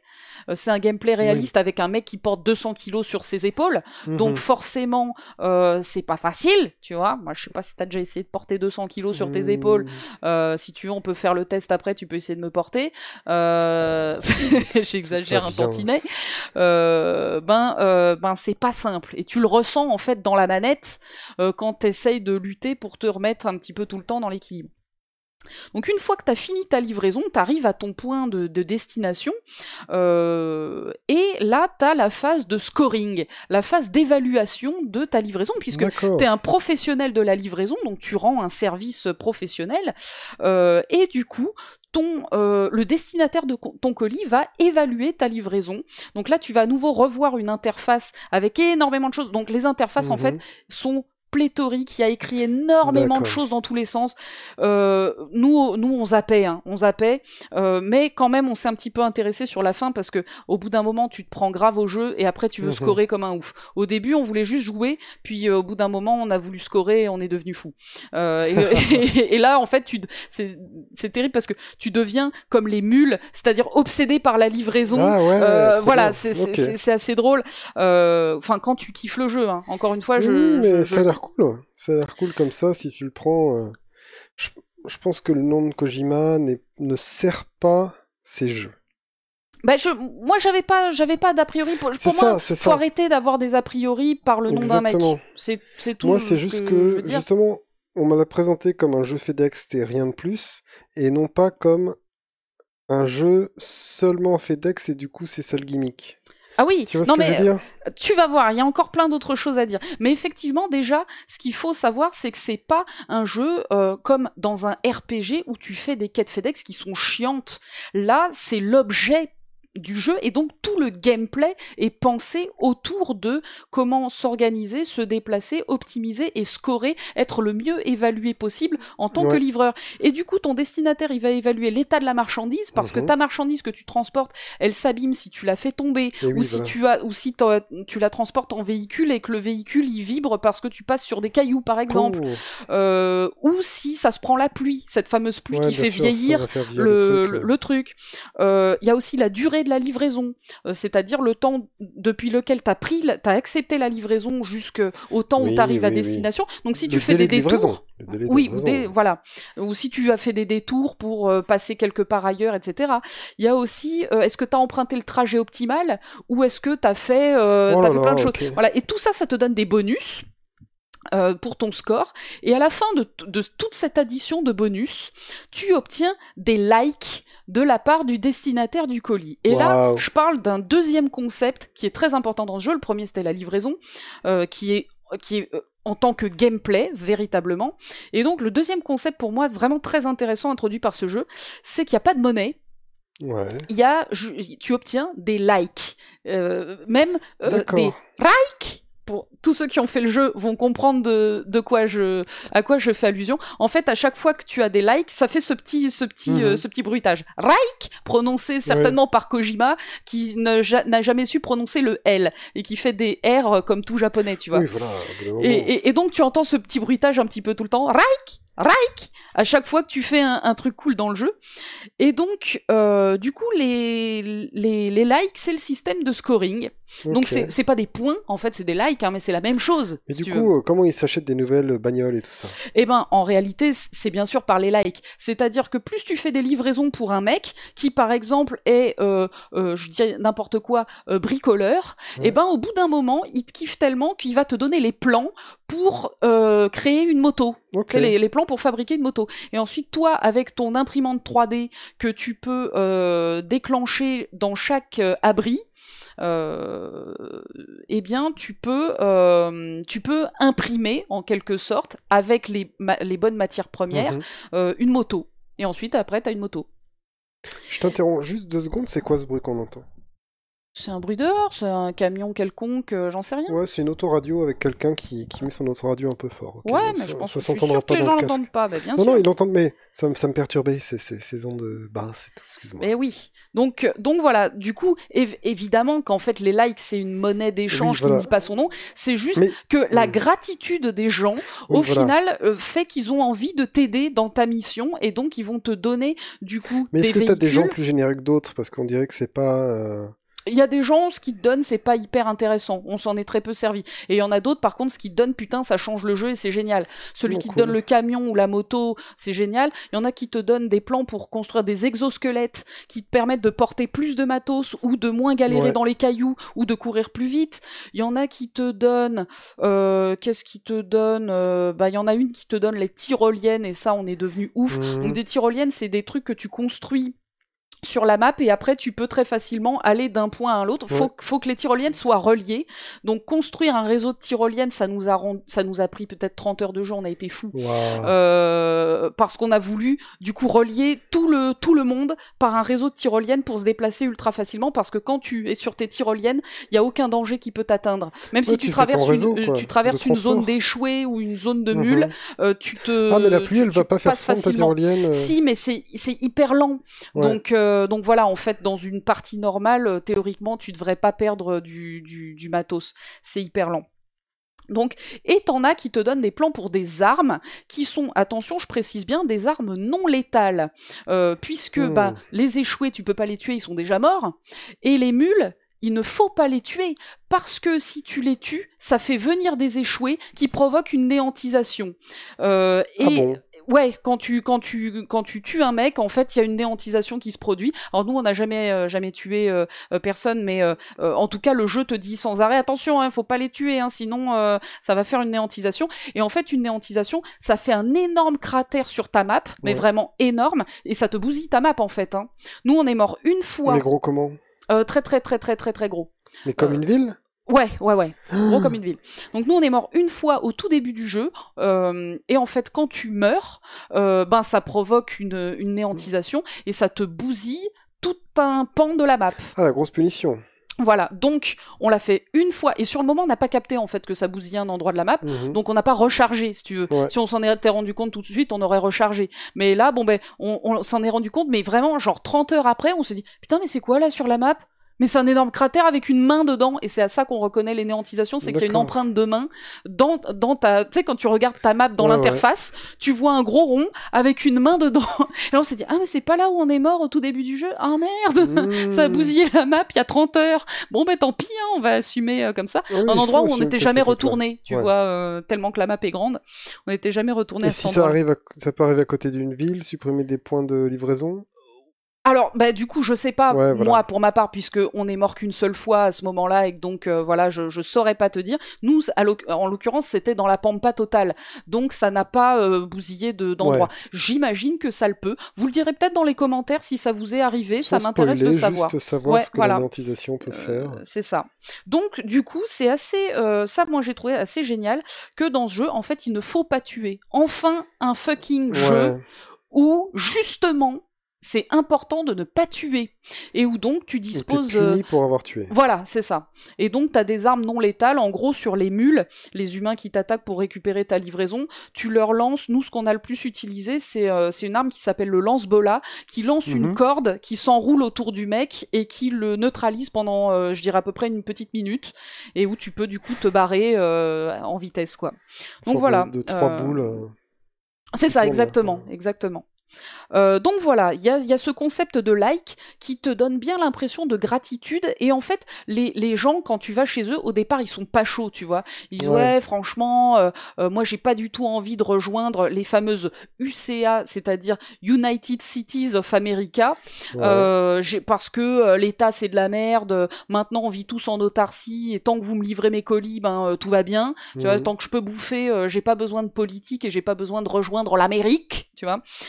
Et puis en fait petit à petit tu fais des livraisons pour eux. Ils se disent ah quand même il est gentil ce mec. euh, franchement il se pète euh, il se pète les couilles pour me livrer des trucs alors que moi je suis un vrai connard. Et donc petit à petit il te like de plus en plus et au bout d'un moment il dit ouais allez d'accord. euh, j'ai vu que tu étais de bonne intention et vu que euh, tu promeus euh, le ralliement aux Mhm. UCA et au fameux relais Chiral qui en gros est un internet. hein. En gros, le mec Ouais. il restaure internet au- au- en passant chez les gens. Tu vois.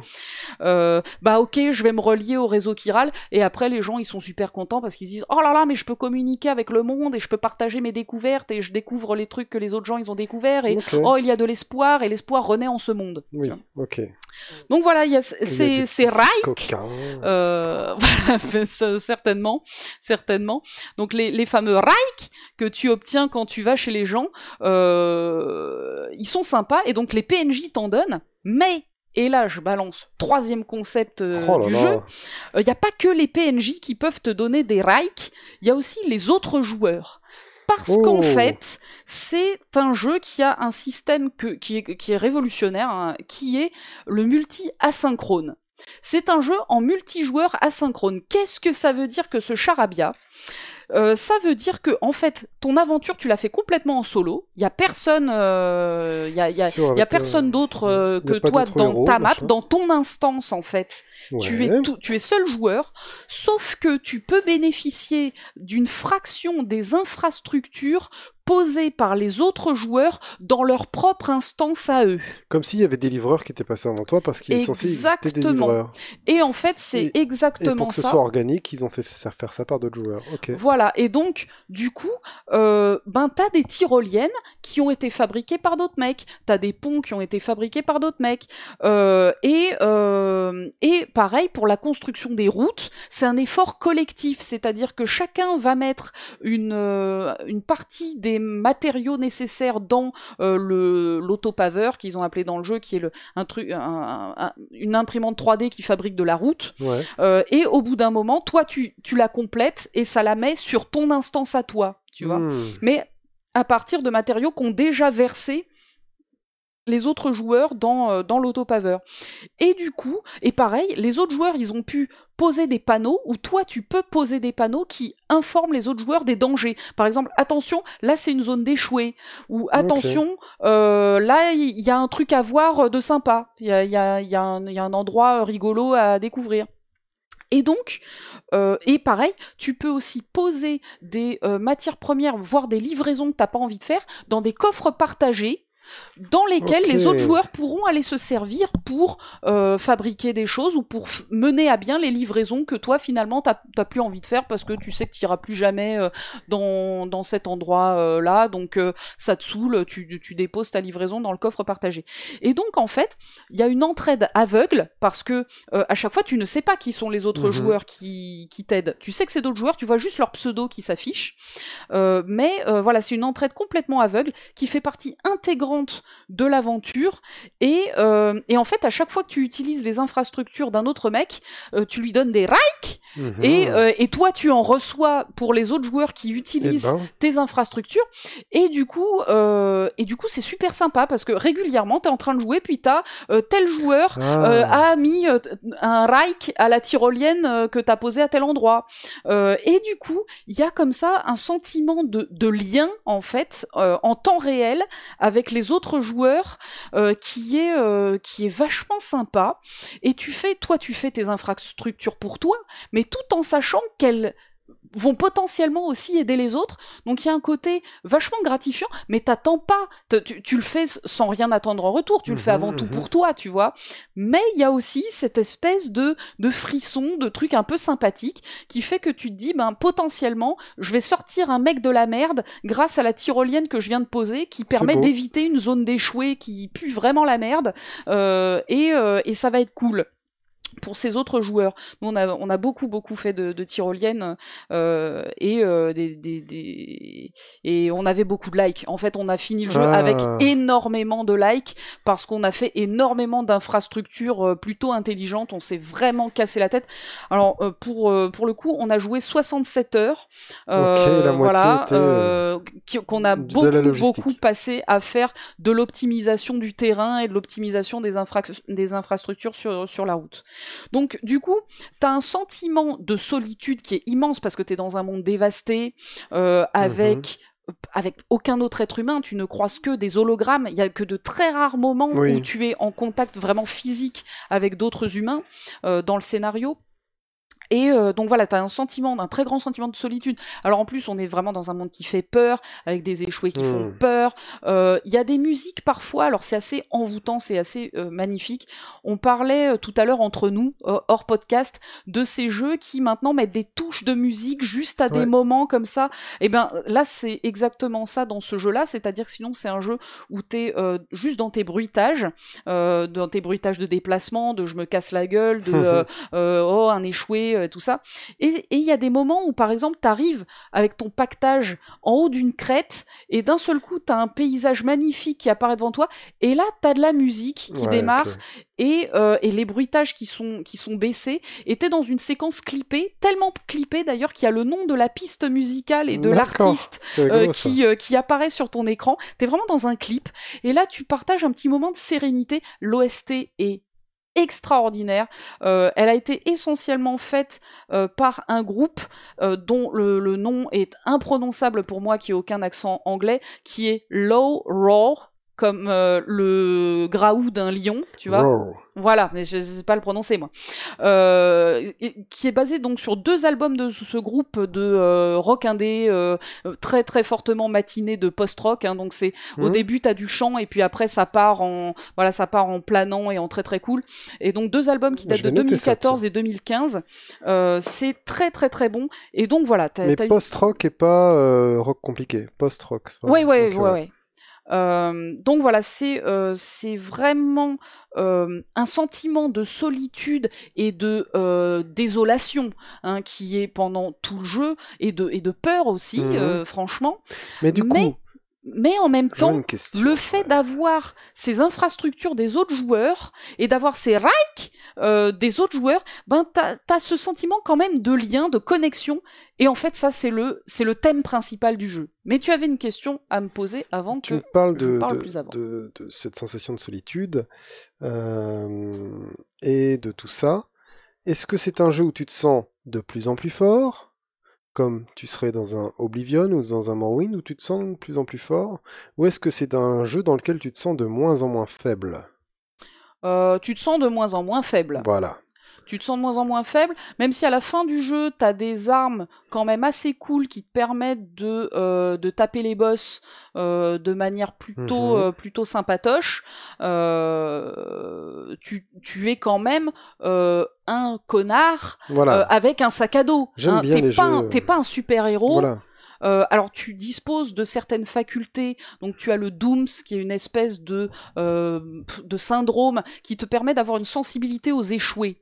Euh, Et en plus, t'as t'as un brise-brouillard, donc bébé, tu transportes un Hmm. fœtus dans une capsule, et les, les fœtus Hop, est-ce que je l'ai eu? Non, je l'ai pas eu. Le petit moustique, non, je l'ai pas eu. Putain, Ah. pourtant, j'y ai cru. hein. Donc, tu, tu transportes un fœtus qui a été euh, retiré d'une femme morte en couche. D'accord. Et donc, en fait, ce fœtus, quelque part, il a un lien avec la vie et avec la mort. Puisque Ah. il a. Il, il est. Il, il Mais il se est- développe jamais. Euh, alors, ça, ça fait partie des choses que je vais pas spoiler. Ça fait partie de, de- d'un des en- d'un- de- du scénar, quoi. Ouais, ouais. Euh, mais du coup, tu transportes ce fœtus dans ta capsule et du coup, lui, il a euh, encore plus que toi une sensibilité vraiment Hmm. très aiguë aux échoués et il est capable de les faire presque apparaître en quelque sorte, enfin du moins de les discerner, voilà. D'accord. ouais. Euh, quand, euh, quand ton bébé il est en forme de les parce rendre que plus il- tangibles. voilà, c'est ça. Toi-même euh, atteint du dooms, déjà tu ressens des frissons et tout, Hmm. mais tu ne peux pas les voir, alors que le bébé il fait apparaître une forme fantomatique. Euh, donc c'est pour ça que pour ceux qui ont vu peut-être des visuels du jeu ou des, euh, ou des trailers, Mhm. euh, le, le héros il a un bébé dans une Oui, capsule. le- C'est un outil en fait. Ouais, C'est- un outil comme le reste de son pactage.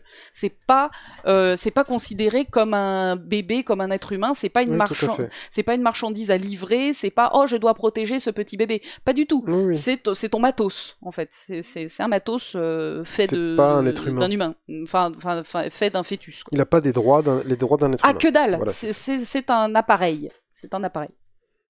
Euh, donc donc euh, ta question au départ c'était est-ce qu'on se sent de moins en moins Voilà. faible?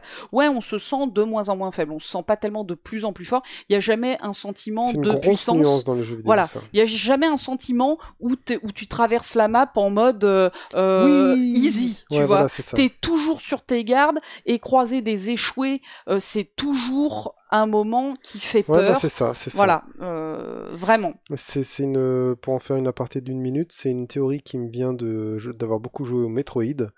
Et dans Metroid 1, 2, 3, tu es vraiment balèze au début et puis tu deviens de plus en plus fort.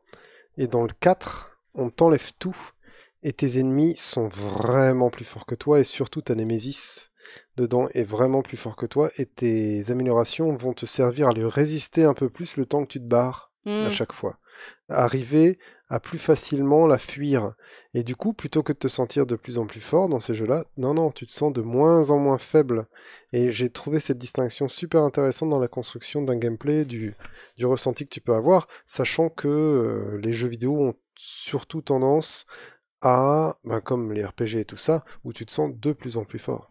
Et parfois trop fort d'ailleurs au bout d'un moment, Oui, et du coup c'est plus fun. Ben là, c'est pas du Tout le cas fait. effectivement parce que ça reste toujours assez difficile. Et donc, euh, j'étais euh, j'étais en train, avant ta question, de d'aborder un, un nouveau sujet qui était la- le thème du jeu. Et le thème, c'est le lien entre les gens. Le héros, euh, comme qui s'appelle Sam Porter Bridges, euh, c'est un porteur. Et il crée des ponts entre les gens. oui, Euh, donc euh, voilà, bon, les noms des persos veulent toujours dire euh, ce qu'ils veulent faire dans ce qui. Ce et qui le méchant s'appelle le méchant. Voilà, en gros, mais c'est ridicule. Ça, c'est un des points négatifs du Ah, jeu. dur. Les persos ont des noms ridicules qui les essentialisent euh, complètement, tu vois. Monsieur Salaud, oui. Donc c'est euh, Ouais. c'est assez ouf même. Il y a des trucs. Au bout d'un moment, une fois que t'as compris ça, t'es mort de rire, mais en même temps t'es facepalm, tu vois. Ah ouais Euh, ouais ouais. Ça ça ça casse le un maire peu de la le. ville, c'est Monsieur Mayor et tout ça. Ouais exactement. Ouais, voilà. Euh, la ville relais du lac, le mec il s'appelle William Lake. La ville relais de la montagne, euh, le, le mec il s'appelle euh, machin Rock. montagne. Ouais, voilà. Euh, voilà, donc c'est c'est assez ridicule. Euh, et euh, et donc donc voilà, le- le- la thématique du jeu et ce sur quoi tourne tout le gameplay, c'est de créer du lien entre les gens en les euh, livrant et en les connectant petit à petit people. à, à l'internet, mais c'est aussi le- l'enjeu du scénario qui va euh, complètement avec euh, avec cette thématique du lien. Alors le scénario, je vais pas du tout le spoiler, je vais juste vous rassurer. Oui, on n'y comprend rien. Oui, c'est très alambiqué et j'ai Mhm. même envie de vous dire oui, c'est mal raconté. Mais à la fin, vous inquiétez pas, vous allez tout comprendre.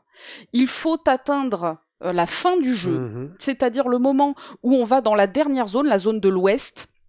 Et là, on part sur la séquence de résolution du jeu qui dure, mon petit gars, 9 heures.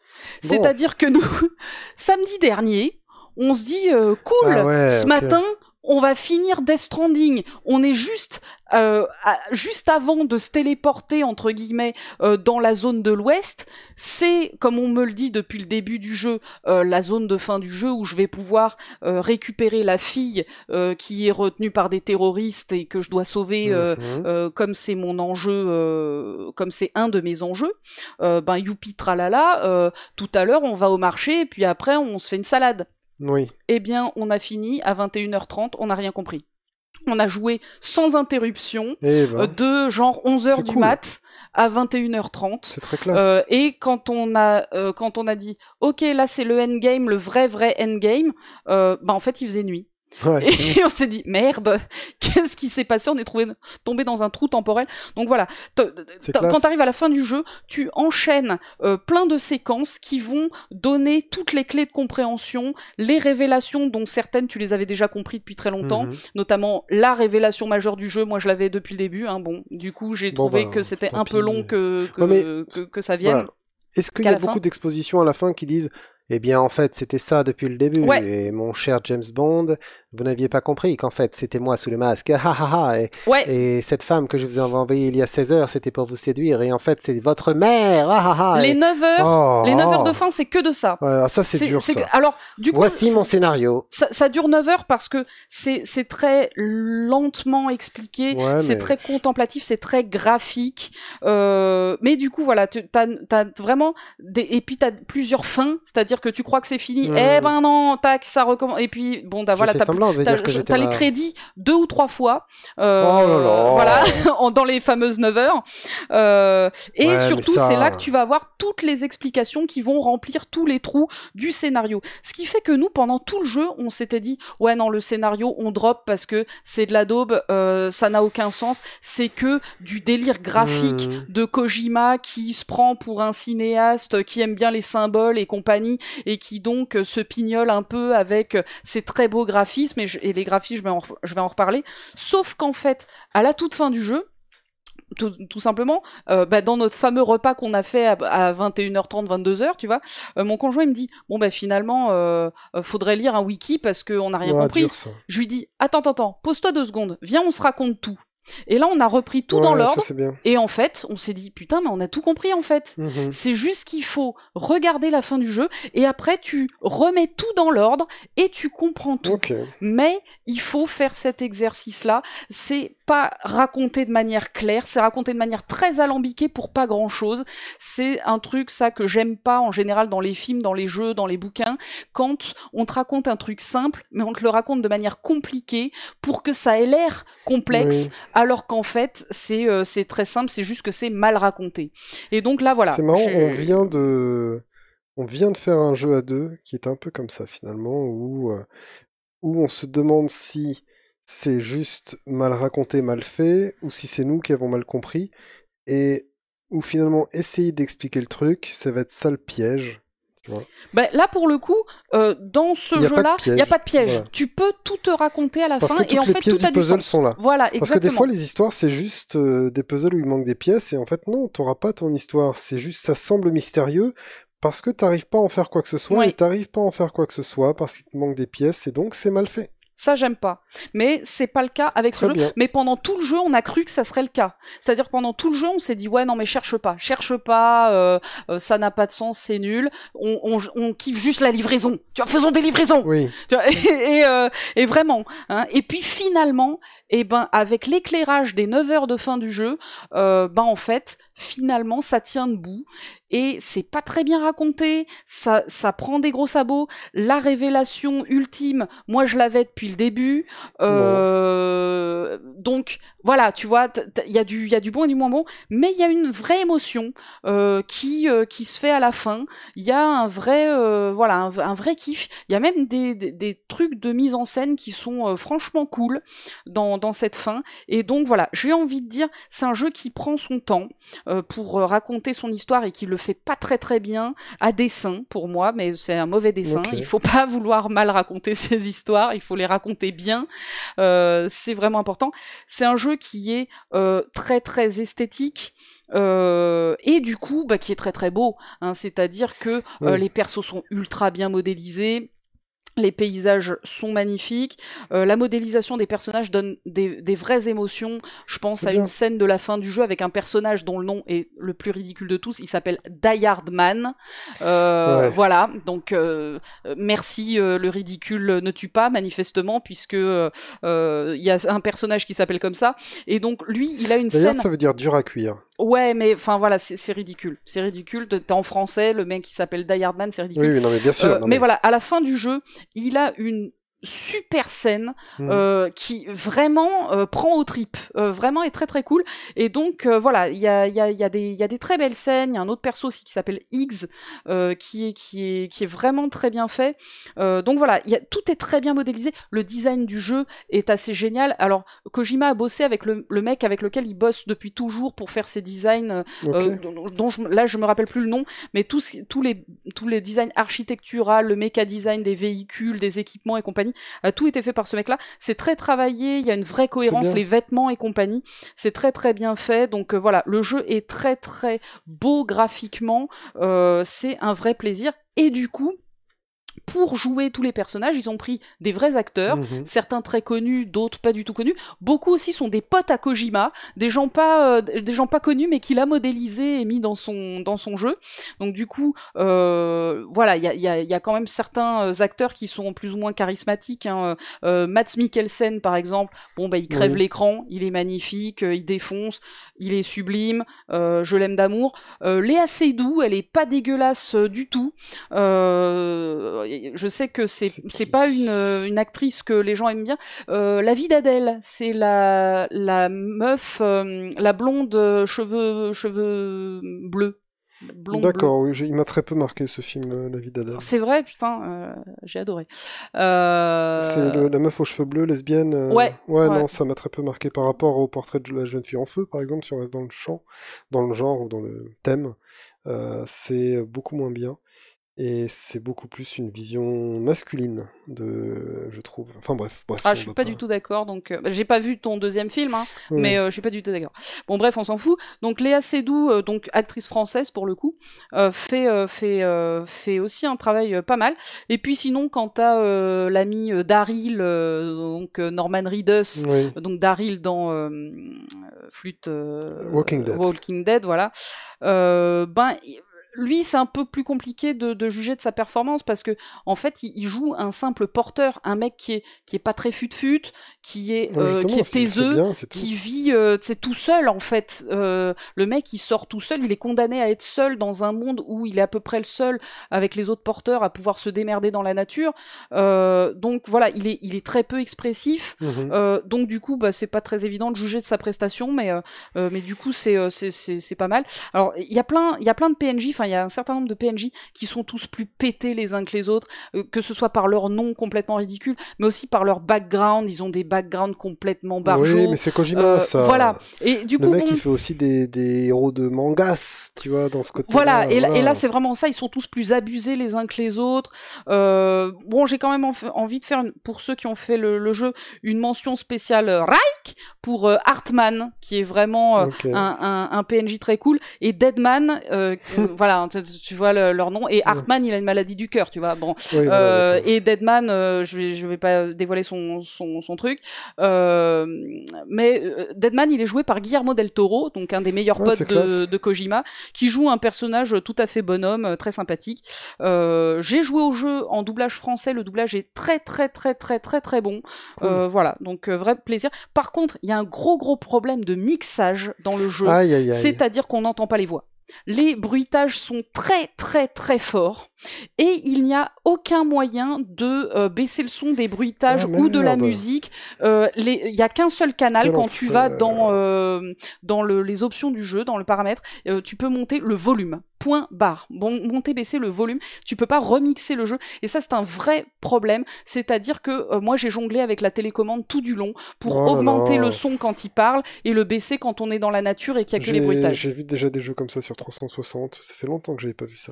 Ouais, et ben là c'est vraiment un problème majeur. Je sais pas si c'est dans la VF où ils ont sous-mixé les voix. Mhm. Faudrait voir ce que c'est en, en, en VO. Euh, mais voilà, un vrai, vrai gros, gros problème de mixage là qui est assez catastrophique.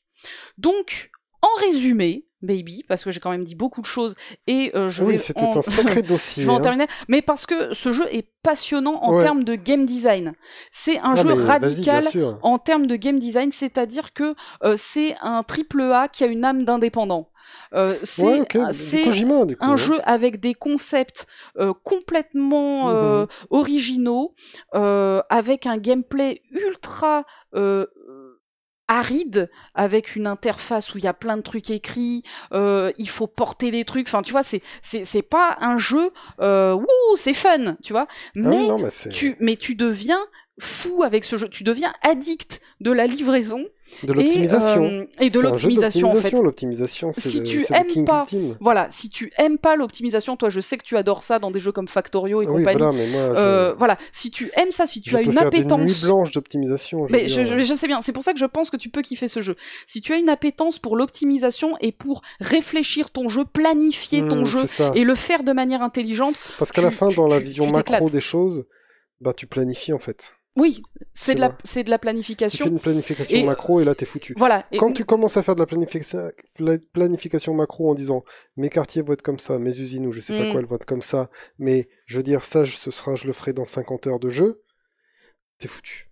T'es foutu. Bah là, nous, si tu veux, alors c'est Ton réseau essentiellement. de, de tyrolienne, voilà, c'est ça. bah, ça. Tu le Nous- dessines avant de le faire. Nous, il y avait essence... donc c'est essentiellement Jean-Philippe qui a tenu la manette. Euh, mais je l'ai tenu quand même un petit peu pour me faire une idée des contrôles, mais euh, c'est quand même surtout lui qui l'a tenu. Et moi, je tenais un carnet à côté où je faisais des schémas, où je disais on va livrer à tel endroit, Ah, machin, on a va passer par là. jeu, en fait. Il nous faut tel matériau cool, pour euh, l'amener ici et compagnie. Et en fait, c'est un jeu qui se joue très très bien à deux, avec un qui, Ouais. qui, qui tient la manette Copilote, et, et l'autre qui copilote complètement et il y a un- une vraie plus-value à faire ce jeu à deux. Et donc voilà jeu euh, que j'ai trouvé très très addictif très effrayant, euh, fascinant, véritablement. Euh, il a plein de défauts que j'ai cités, que je vais redire très très rapidement. L'interface qui est vraiment pas ergonomique, avec Mhm. beaucoup trop de choses écrites, beaucoup trop de textes à aller lire. Si tu as envie de te farcir le lore, mais en fait c'est pas nécessaire, t'inquiète, tu peux ne pas le faire et, euh, et tout comprendre quand même au jeu au bout d'un moment. La thématique de l'Amérique qui est un peu pourrie, euh, il y a des révélations qui n'en sont pas, il y a beaucoup de symboles graphiques à la con euh, qui, sont, Mhm. qui sont pas nécessaires, mais globalement, euh, ben moi j'ai envie de dire euh, Reich pour Eh euh, ben, Death bravo, je vois, bravo. Eh bien, bravo pour ce qui a été vraiment un dossier d'une heure mais, sur Death Stranding. mais franchement, bravo. je peux tenir 4 heures, no C'est problème. vraiment Mais après, je vais être obligé de spoiler. exploit. Parce que, en fait, quand tu, quand tu, si tu veux aller jusqu'au bout, tu peux spoiler, et là, on, on balance du DOS Ouais, encore mais alors plus. ça s'appellerait euh, Death Stranding, le podcast euh, oui, qui oui, raconte puis- tout. voilà, enfin, c'est ça, et une vois. analyse complète. Voilà, l'analyse de, de, Mais après, moi, je euh, dis pourquoi voilà. pas. Non, non, c'est, c'est- je sais qu'il y a un autre podcast qui l'a fait. Je n'ai, je ne l'ai pas écouté pour ne pas me faire, euh, ne pas me faire qu'il influencer. faut. Ouais. Mais je sais que Third Edition, euh, qui écrit euh, plein de bouquins, Sœur d'édition, un podcast? Ouais, ils Oh, ont un podcast. aussi, je ne sais plus comment il s'appelle, mais ils ont un podcast et ils ont fait une émission qui spoil totalement. Donc il faut pas l'écouter bien sûr si Ouais, on voilà. a, si on veut faire Death Stranding, mais où ils sont allés plus loin dans l'analyse. Je sais qu'ils ont tous adoré parce que j'ai discuté du coup avec un des auteurs de, de Third Edition par euh, par DM sur euh, Twitter et euh, donc voilà, c'est lui qui m'a dit ouais mais tu devrais quand même l'écouter et tout. Je lui ai dit attends attends, d'abord j'enregistre mon podcast et après Mhm. je l'écoute. Donc voilà, pour moi je vais le faire. Donc voilà, je sais pas ce que vaut ce podcast, mais en tout cas ça peut être une piste pour ceux qui ont envie de, creuser. Ouais, Damien Méchéry, euh, Love You, j'adore tes bouquins. Mes Son-. Ouais, son nom de J'aime famille c'est ce- Méchéry. Sympa. Voilà. Et il fait des bouquins très très cool. Mais J'aime bien les noms des gens. Tu sais, ça, ça me fait. euh, ouais, alors tu sais, moi général, qui, moi travaille des gens. avec des noms de gens, euh, des gens qui s'appellent Prout, euh, ça existe. hein. Mais bien sûr. Je... Ça doit pas être facile. je suis déjà passé. vous, Je suis déjà passé devant un lieu dit qui... où il y avait des maisons et je m'en souviendrai toute ma vie. Ça s'appelait la Proutière. oui. Oui. Eh bien, ça existe. Et, et comment on appelle les habitants de la Proutière? Euh, Je sais pas parce qu'ils habitent finalement au... euh, à la commune dans laquelle il y a ce lieu dit, tu vois, à mon avis. Non, mais voilà, mais euh, on ne Bah, se les pose Proutiers pas. Oui, voilà, peut-être. Mais bon, au bout d'un moment, est-ce que, tu vois, on veut aller pousser jusque-là le bazar? Oui. Mais voilà, je ne sais pas. Et donc, tous ces noms de gens, moi, je trouve ça fascinant. Bah oui, mais en tout cas parmi vous, s'il y a des gens qui s'appellent Prout, euh, bien sûr, je n'ai absolument rien contre les Proutes. Ah.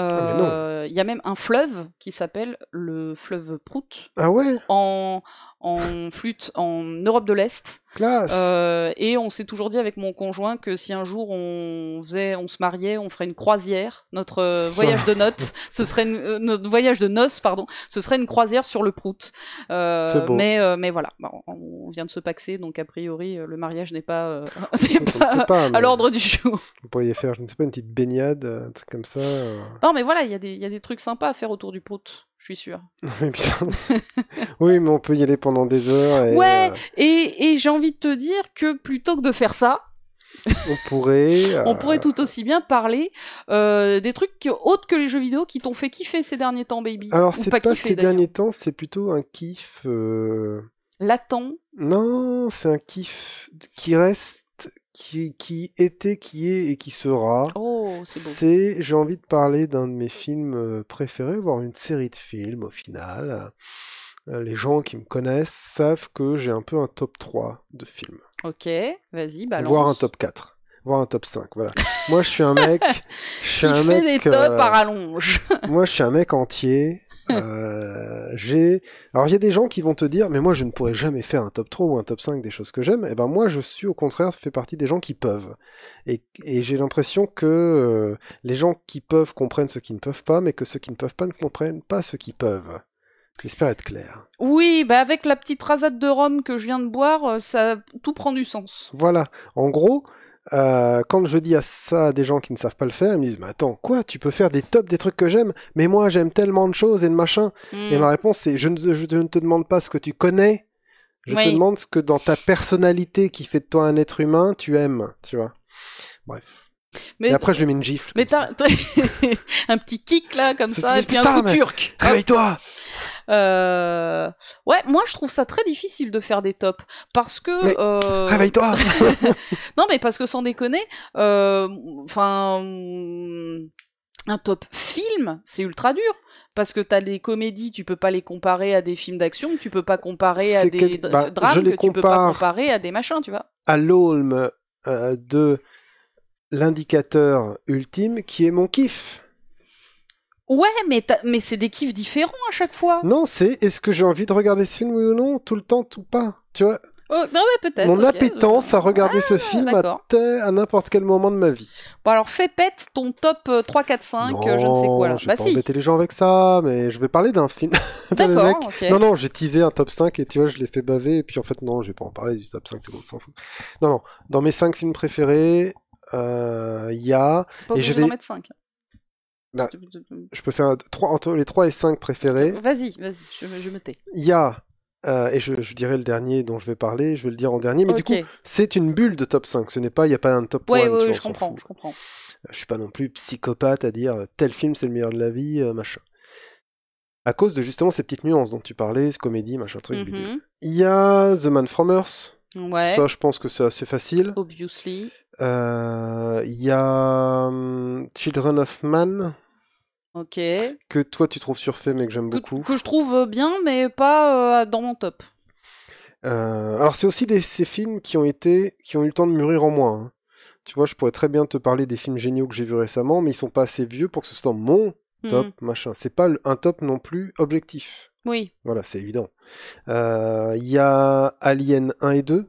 Ok. Tu les mets dans un pack, du coup. Ah, je sais pas. Tu vois, s'ils sont dans un pack ou pas, bah, c'est pas Oui, mais du grave. coup, ils occupent deux places ou une seule ouais, place dans ton ils occupent. euh, Non, ils occupent une place chacun, Ok, tranquillement. donc on en a quatre. Et il y a ce film dont je vais parler qui s'appelle The Thing.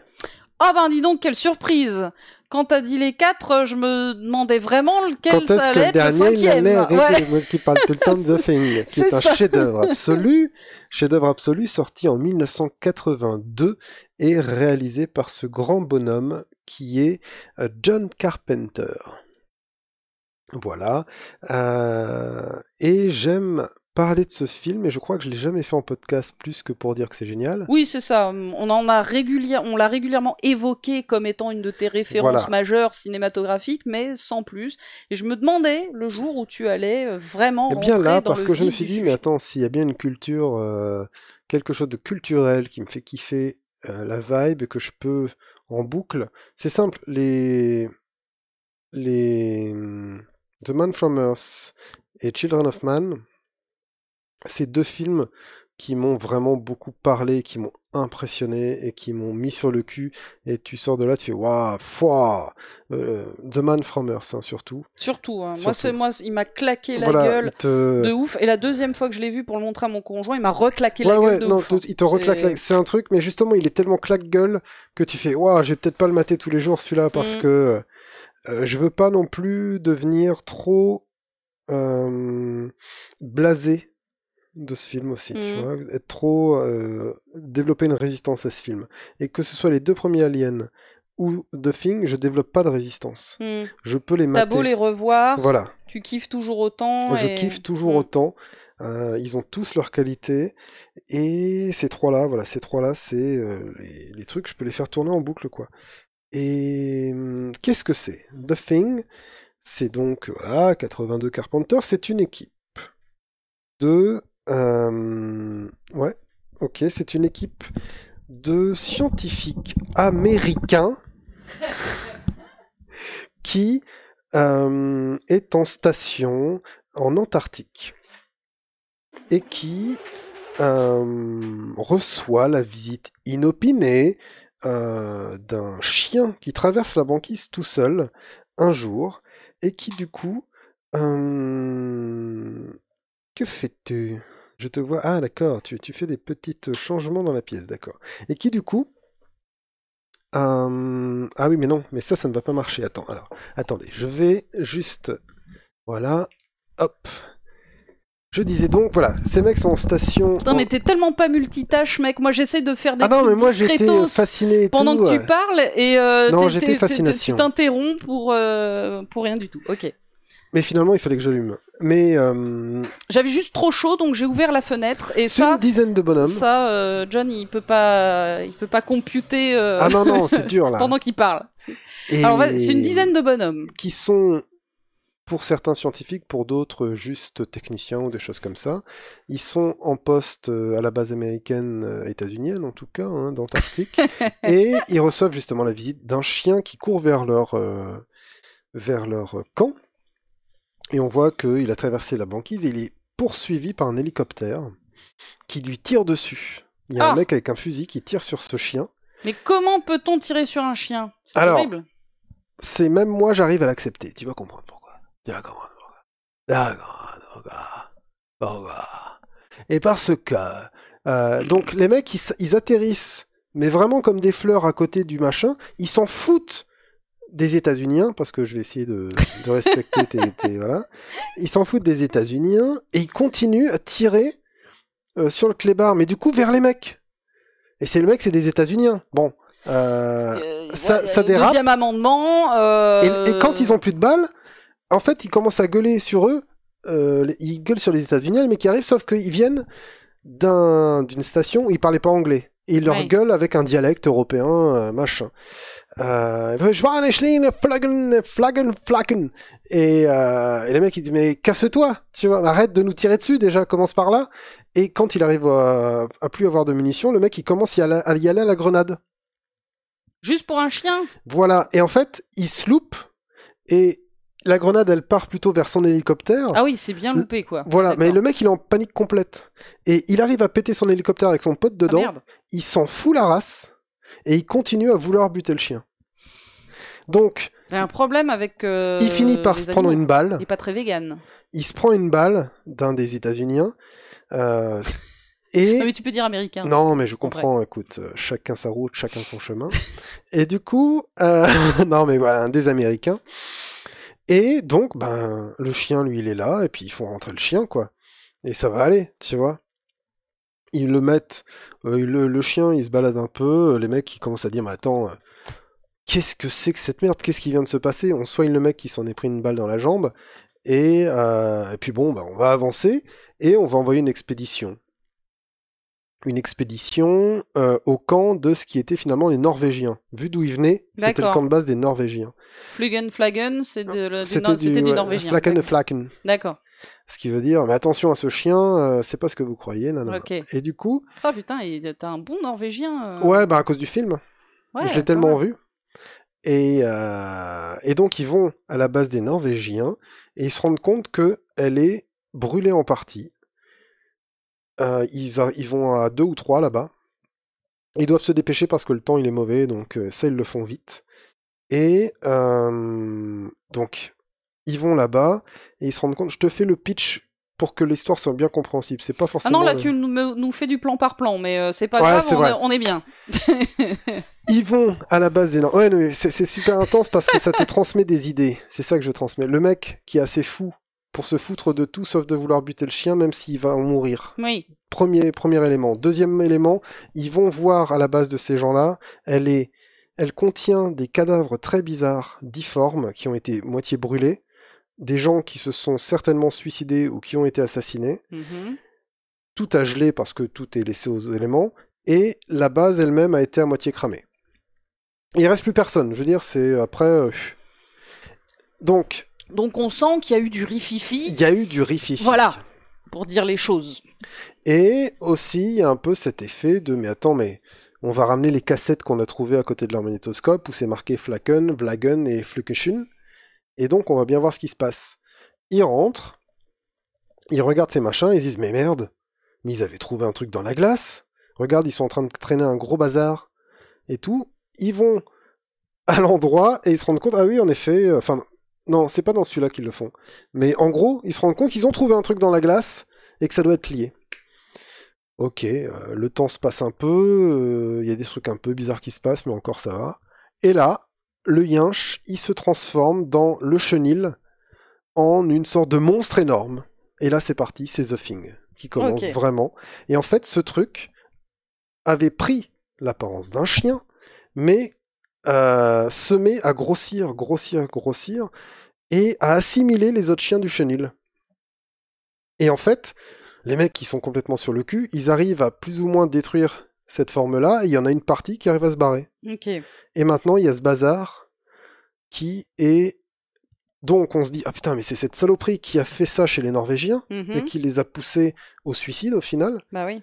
Et maintenant, c'est chez nous, et c'est dans la Chez nous, les Américains. Voilà, chez nous, les Américains.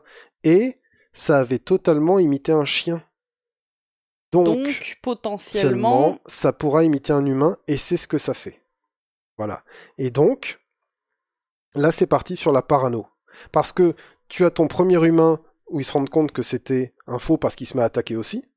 Au début, il est pas très intelligent, puis il va devenir de plus en, de plus, de plus, en plus intelligent, le bazar, ou de plus en plus discret. Et en fait, euh, va y avoir un moment où il va pas avoir le temps d'assimiler totalement un mec et ils vont se dire oh putain mais regarde ce truc là c'était pas euh, un tel. C'était la chose. Elle a buté le mec et elle était en train de prendre son apparence. Mm. et, et donc bah, on peut plus se faire confiance. Voilà c'est foutu. Et donc c'est comment est-ce que à partir de là et je ne spoile pas comment est-ce qu'à partir de cette situation en huis clos les mecs ils vont s'en sortir ou pas et ils vont arriver à développer déjà un moyen de De un se faire moyen confiance, de de se se faire confiance et surtout de se reconnaître en tant qu'humain ou pas. Ouais. Et ils arrivent en fait, et ça je peux le spoiler, ils arrivent à un test sanguin. Et c'est le, le héros du film, hein, qui est Kurt Russell, Ouais. Kurt- qui dit euh, bah, on va faire un test sanguin. Euh, à la base, il voulait comparer du sang sain et du sang de pris sur la base, et donc s'il y a des différences ou des machins comme ça, on verra.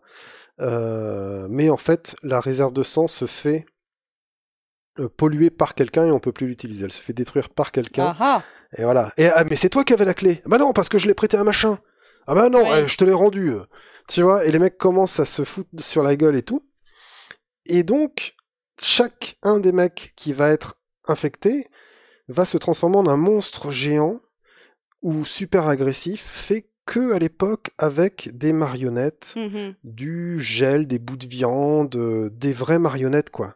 Tu vois? Et le mec qui avait fait euh, ça à l'époque, et ça je veux vraiment le dire, il s'appelle euh, Rob Bottin.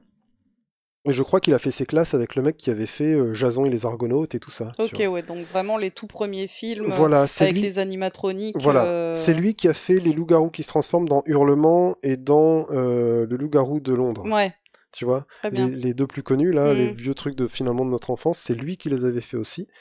Et donc euh, il a fait aussi le King Kong de 76. Ok. Voilà. Donc c'est c'est pas joli rigolo, Il a un CV plutôt sympa en matière Et- de euh, d'effets Voilà. spéciaux, de transformation. pratique. T'as le practical effect comme ils disent. Donc les vrais trucs pas en Oui, on n'est pas dans les computer graphics. Il n'y a eu aucun computer graphic dans ce movie, tu vois. Et du coup, hop là, est-ce que je t'ai eu? Je t'ai pas eu. Et du coup, c'est génial parce que c'est là, ça a un poids, ça a un impact. Euh, quand il y a un truc affreux qui se passe, que le truc qui se sépare en deux, qu'il essaye de se barrer, qu'il le crame, il le crame vraiment, quoi. Et t'as des effets spéciaux qui sont fantastiques. Et le mec qui a bossé sur les effets spéciaux, il s'en est rendu malade parce qu'il bossait 7 jours sur 7, en fait.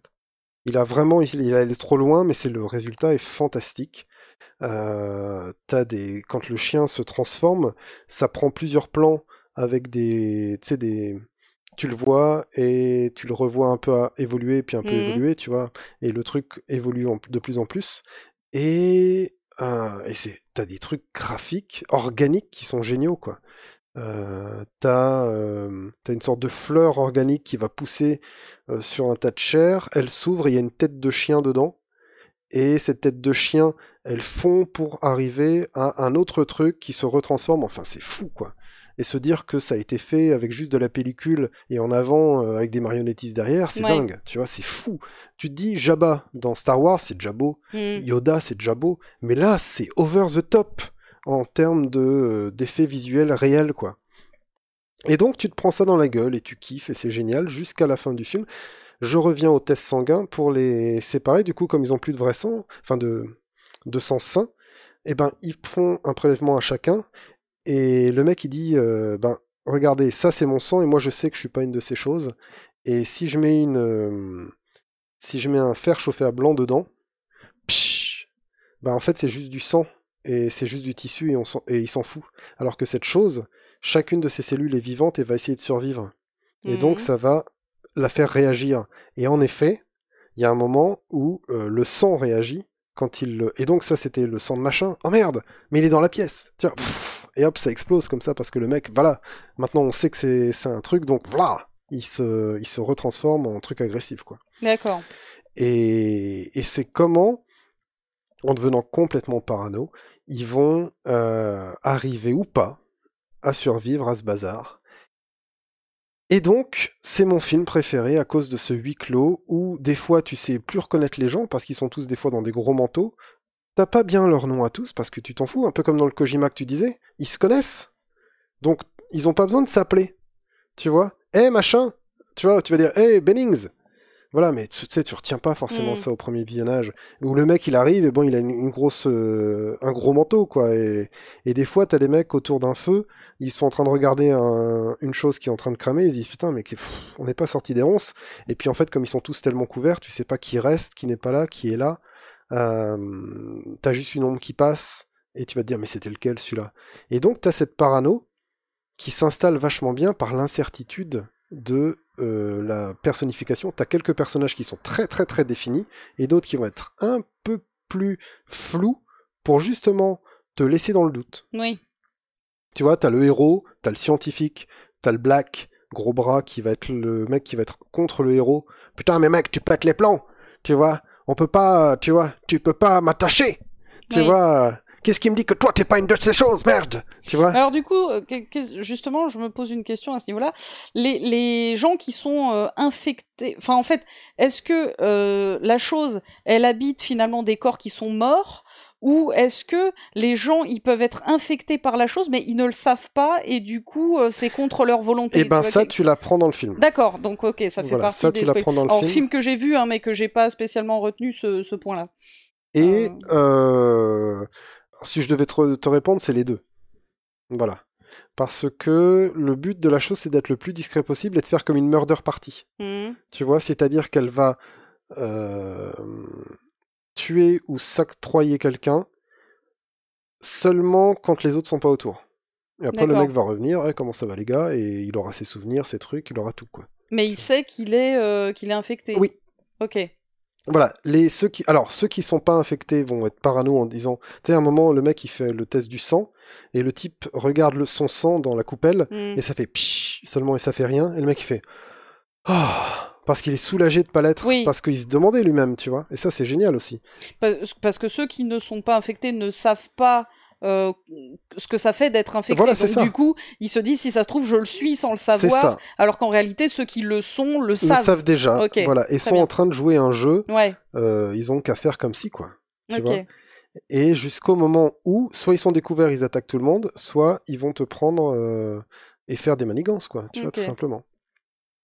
Et du coup, c'est génial comme ça. Et il faut bien savoir que ce film fait partie d'une sorte de trilogie de fin du monde qu'a fait une sorte, je crois que c'est la trilogie de la fin du monde, où euh, De John Carpenter? de John Carpenter, Ok. ouais, où c'est tous euh, des fins à bon. Euh, c'est pas un à la fin, tu vois, c'est pas tararara, tarararilarilarilarilarilarilarilara. C'est Voilà. fin ouverte, un peu. euh, Ouais, un, fin. un peu ça pue, euh, ça pue du cul à plus ou moins court terme. C'est ça, c'est ça, c'est ça. Et je vais pas spoiler la fin, mais elle est fantastique. Et il y a même encore aujourd'hui des théories sur la fin. Oui, Parce que la fin, elle je te... me rappelle de la fin. en Voilà. ouais. Et ben dans cette fin, tu n'es pas très bien certain de ce qui vient de se passer. Mm. On- oh, tu sais très, t'as tout vu. Il y a pas de, tu sais, il y a pas de Kojimesque, c'est pas David Lynch, tu vois. Mais tu te dis, mais attends alors, bah alors, bah merde, c'est quoi les, oh là là, et voilà. Et, pff. Ouais. Et donc, et voilà, c'est fantastique, c'est fantastique. Et du coup, The Thing, ça vient à la base d'un livre qui, qui s'appelle en anglais euh, Who Goes There, donc qui, qui va là, Ouais. et qui en français a été re- qui a été mis dans un recueil. Putain, je l'ai pas marqué, je crois, There, de, de qui c'est. Bon, c'est pas grave, mais c'était un bouquin. euh, J'ai pris juste quelques notes, mais le, le bouquin euh, décrit un peu, est un peu, peu comme ce film-là. Et le recueil, c'est La mort du ciel ou le ciel, je sais plus quoi. Faudrait que je mette ça dans dans la description. Ok. Et ah, ah. Oh, je l'ai eu. Un moustique, yes. Je l'ai eu Bravo, Ouais Alors, hop. Euh, donc ça vient d'un bouquin. Le bouquin avait déjà été adapté dans euh, La chose d'un autre monde, qui est un vieux film assez génial hein, d'ailleurs, où c'est un homme dans un costume. Il fait dans une station euh, d'Antarctique aussi, tu vois, mais euh, c'est juste, voilà, il le trouve et ça fait juste un monstre voilà. Ouais. C'était un film pour l'époque qui était assez révolutionnaire, assez bien fait et assez classe, vraiment, parce que euh, t'as notamment une scène de avec un mec, bon, en costume machin, mais qui flambe entièrement. Ouais. Tu vois, ces scènes où aujourd'hui, bon, bah, le mec, on le fout en feu, il va faire trois pas, il tombe par terre. Oh là là, on a vu. Bah, en fait, c'était un des premiers films à le faire, en Mm. fait. Voir le premier film à le faire, je j'ai pas d'exemple en tête de, de trucs qui l'ont fait. Et genre, le mec, il est dans une pièce en feu, lui-même est en feu, c'est assez fou, quoi. Pour l'époque, euh, je pense que c'était assez expérimental, sauf qu'ils ont changé des trucs. Genre, lui, il pousse à partir d'une plante. Par exemple, et il peut pas changer de forme. C'est juste une menace. Mais c'était une menace d'un film tellement vieux ben que euh, c'est Superman contre le costume. Tu vois ce que je veux dire dans Pérus? Tu vois ce que je veux dire? C'est euh, Superman contre les costumes. Et justement, ce que disait la seule contrainte qu'il donnait à euh, Rob Bottin, euh, John Carpenter, c'est de lui dire je ne veux pas que ce soit un mec dans un costume. Ouais. Parce que même dans Alien 1, dans Alien 1, t'as des scènes, c'est un mec dans un costume. Quand tu as Dallas qui se balade dans les tuyaux et Mhm. il tombe nez à nez avec un alien qui ouvre les bras, c'est un mec dans un costume, c'est tout. D'accord. C'est ça. Et c'est encore un, un alien dans un costume. Mm. Bon alors, euh, Alien, c'est, euh, on va dire, 4, 6 ans avant. Même, pff, Alien, je sais même plus en quelle année c'est sorti, mais c'est un film des années 70, Alien. Là, c'est Oui, puis ça, 82. c'est- si le costume il est super bien fait, ça passe. Non, non, mais ça passe hein, crème. voilà, Je ça. veux dire, c'est the c'est au- au-dessus des... le seul costume qui soit au-dessus de celui d'Alien dans Alien 1, c'est celui de Predator, quoi. Mhm.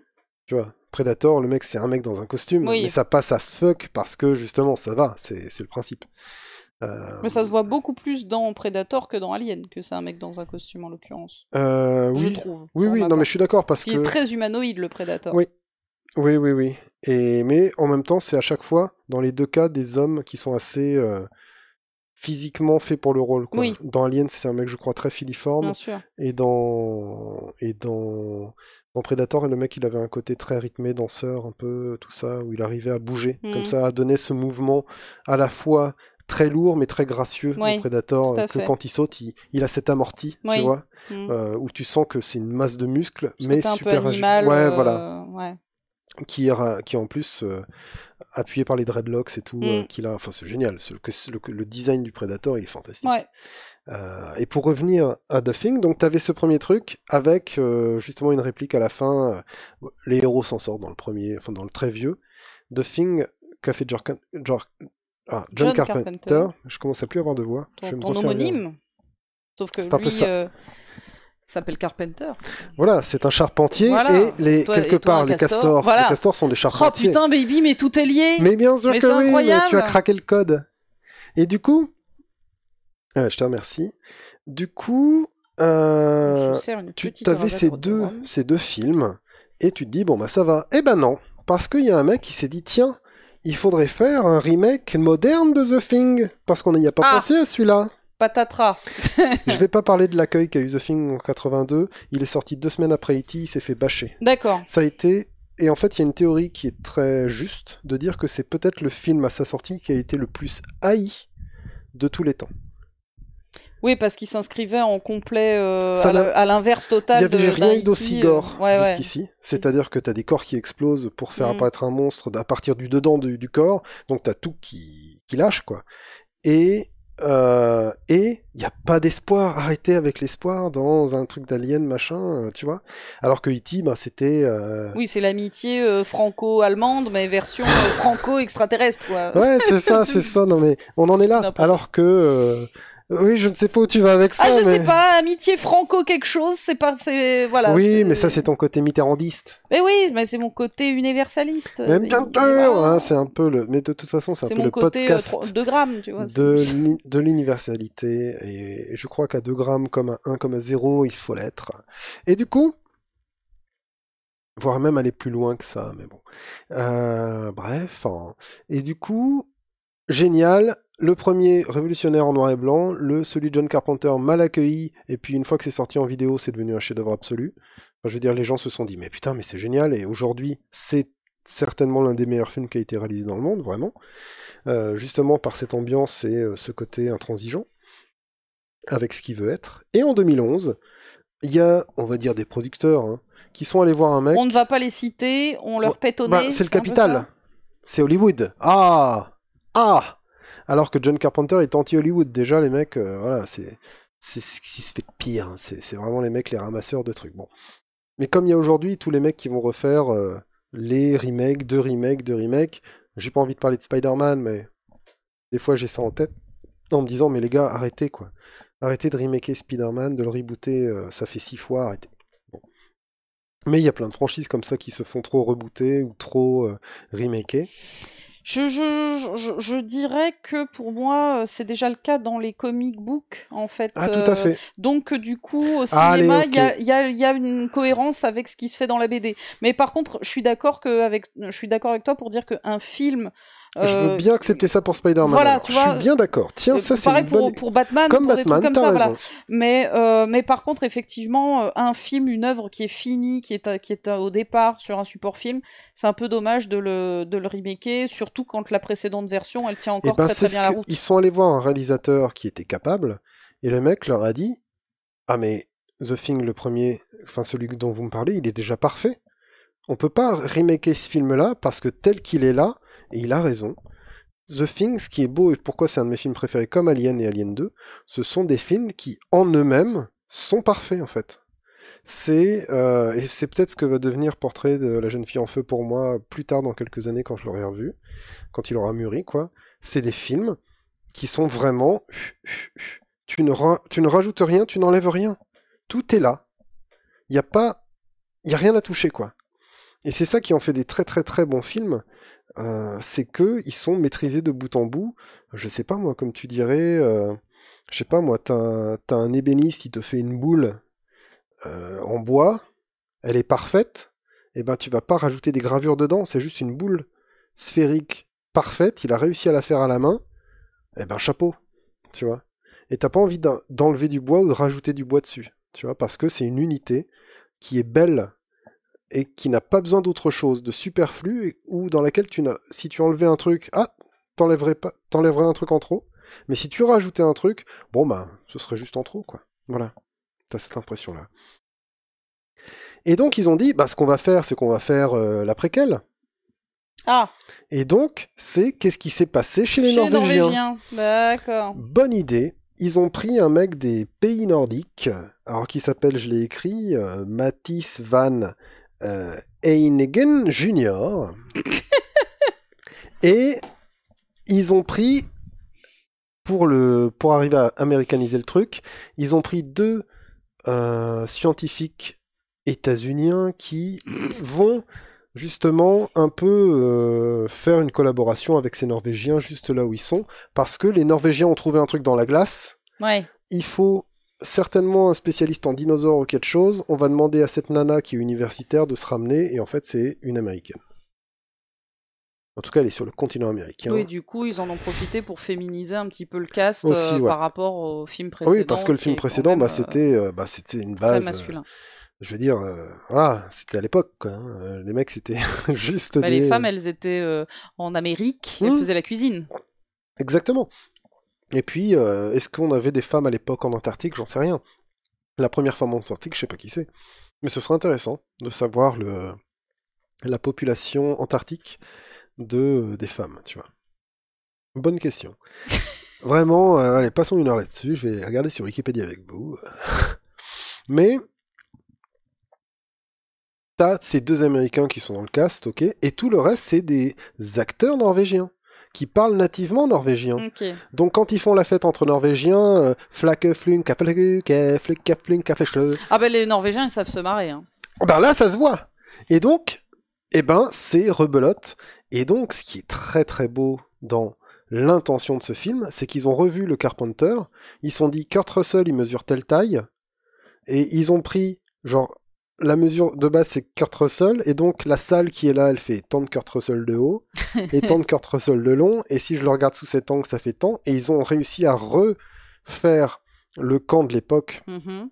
qui est montré brûlé dans le... Ah ouais. Donc du coup, ils ont ils ont essayé de bien faire le taf quand même. Mais ils l'ont très bien fait. Sauf que, voilà, va y avoir un sauf que. Et j'y arrive. Bah, sauf que, alors si tu veux, en termes de lore, le lore est respecté, à peu près. Il y a deux choses qui vont trahir le lore, mais c'est pas grave. euh, il faut arriver à prendre dans film ce qui est cool, c'est-à-dire, eh ben, tout ce qui détruit le camp. Voilà. Donc, il déterre le bazar dans la glace, qui était en fait euh, dans une soucoupe volante. Voilà, le truc est, le- la soucoupe volante se crache, il sort, il essaye de marcher, il gèle, et des centaines de milliers d'années plus tard, on le retrouve dans une Mm. strate de glace. Et on le ramène chez les Norvégiens, les Norvégiens le ramènent là-bas. Le bloc de glace fond, le truc arrive à sortir, et là, ils sont gros gens comme devant. Et c'est comment, justement, ces mecs-là vont avoir un, un peu le même cycle, parce que c'est que des humains, ils vont devenir parano, ils vont se battre entre eux, ils vont machiner, et ils vont trouver un moyen de se tester, et ils vont trouver euh, que c'est les emmerdes quand même. Et du coup, euh, là, par exemple, la fin du film, c'est le début de Bien sûr, bien sûr. Tu Et alors du coup, est-ce que ça justement, est-ce que ça gâche pas un petit peu la fête de savoir comment le film va se terminer? Ah bah, Puisque si t'as vu le précédent The Thing, celui de George euh, John Carpenter, pardon, tu sais, du euh, tu, tu, tu sais euh, Oui. ce qui va se passer. Donc il y a pas trop de suspense quant à la fin du, du film. Tu sais qu'il y a Et deux mecs qui vont se barrer voilà. en, en hélico en poursuivant un clébard exactement. et que tout le reste est clamsé. Et ben, c'est du fanservice. D'accord. Tu vois? C'est vraiment. Mais est-ce que vrai, ça hein. rajoute quelque chose? Eh ben pas grand chose, non. Non, non, parce que ils ont juste trouvé un nouveau moyen de tester les gens. Ils se... Dans la scientifique, elle dit mais attendez, si le truc euh, dans cette version-là, en fait, ce qu'il fait, c'est qu'il déchire les vêtements aussi. Enfin, il euh, euh, dans le dans le premier film, c'est pas dit qu'il détruit forcément tout ce qu'il y a autour du mec pour le pour le prendre, mais dans celui-là, c'est systématique. Il le dépouille, enfin, il le pff, limite il le mange en entier, tu vois. Hmm. Et donc les fringues tombent et ils n'arrivent pas à refaire les plombages. Et en fait, ce qu'elle fait, c'est qu'elle va dans une douche. La douche est remplie de sang, qui est un truc qu'on trouve jamais dans le premier. Bon, c'est pas grave. Et au fond de la douche, il y a des dents. Hmm. Et c'est, en fait, c'est pas des dents, c'est des plombages ou des fausses dents. Ouais. Parce qu'il n'arrive pas à refaire ça. ok. Tu vois, et si tu avais une prothèse ou tu sais, un os qui est pris par une plaque de Mm. métal, ça se retrouverait pas dans l'autre. Et donc, Oui, systématiquement, c'est- il sait faire les tissus biologiques, mais pas Voilà, les. c'est ça. Ok. et donc le, le test dans le film, c'est montre-moi tes dents, t'as un plombage, t'es pas une chose, t'as pas de plombage, tu vas là-bas. Hmm. Et t'as vraiment, et c'est ça, c'est un truc beau du film, c'est sur cette connerie de t'as un plombage ou pas, t'as deux, une, ils font deux groupes. Et c'est déjà le bordel, tu vois, parce Bah que oui. t'en as qui deviennent forts parce qu'ils ont des plombages et faibles parce qu'ils en ont pas. Et donc t'as as ce genre de, de truc qui est pas si bien exploité, mais c'est une très bonne idée. Et en fait, ils avaient aussi beaucoup bossé sur faire des practical effects. Ils les ont fait jusqu'au bout. Ils ont fait des séances, ils ont montré ça aux producteurs, et les producteurs, ils ont fait stop Vous, virez ces practical effects et vous mettez de la CG. À la base, à la place. Et c'est dégueulasse. Hmm. Voilà. C'est dégueulasse. Et ils ont changé la fin. La fin était une bonne idée parce que euh, on se rend compte de, on se rendait compte dans le premier de la de la vraie origine de, enfin dans leur première fin, ils voulaient montrer un peu l'origine de The Thing et comment, pourquoi il est sorti de ce vaisseau-là et à qui il appartenait ce vaisseau-là, tu vois. Et donc la meuf devait rentrer en contact avec euh, cette sorte de race prétorienne, tu vois, cette race de, la, Mhm. de, de super extraterrestres à qui The Thing avait échappé. Et en fait, euh, non, la fin du film, c'est juste elle se bat contre The Thing dans dans dans la soucoupe volante, elle fait tout péter avec le truc et puis euh, voilà quoi. Il y a le chien qui reste. Et elle avait pas vu le chien quoi. Et du coup, t'as des bonnes idées. T'as aussi le mec à un moment. Euh, dans, dans, t'as des petits bouts qui peuvent se barrer. Bah là, il coupe le bras d'un mec et le bras il se barre parce qu'il essaie de se sauver Mm. pour continuer à vivre et à se remultiplier derrière, tu vois. Euh, t'as des bonnes scènes comme ça. Ça c'est la. Mais même, t'es pas obligé de faire ça en CG, tu vois. Et et du coup. Bah, c'est dommage parce que c'était une très bonne intention. On arrive vers le réal, on lui dit Est-ce que tu veux faire un film? Il dit Non, non, non, pas de remake, mais on va faire un de on va bien le faire avec les bonnes maquettes et tout. En plus, on va prendre les trucs euh, comme il faut, on va faire une bonne fin. Et les producteurs, ils arrivent et, euh, Il massacre tout. et euh, m'habitent sur ton front. Hmm. Non, mais voilà, il faut le dire, au bout de 3 heures de podcast, bientôt. Oui, 2h25, bah, euh, voilà. bientôt, que dans 4 minutes, c'est ton anniversaire. Oh, kawaii On, on Et le redit coup- dans 4 minutes. Euh, oui. Eh bien, voilà. Et donc, là, ça, ça te fait la trilogie des films The Thing, qui s'appellent tous The Thing. Même celui-là. hein. Tu vois, ils avaient tellement pas de. Voilà. En français, le, le The Thing de noir et blanc s'appelle La chose d'un autre monde.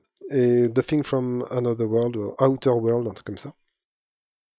Et si tu vas aller plus loin, il y a eu un jeu vidéo qui est la suite et qui est en plus plus ou moins canon parce que euh, pour se faire un petit billet, à mon avis, hein, John Carpenter il a dit ah ouais c'est un super jeu vidéo et en plus l'histoire est canon.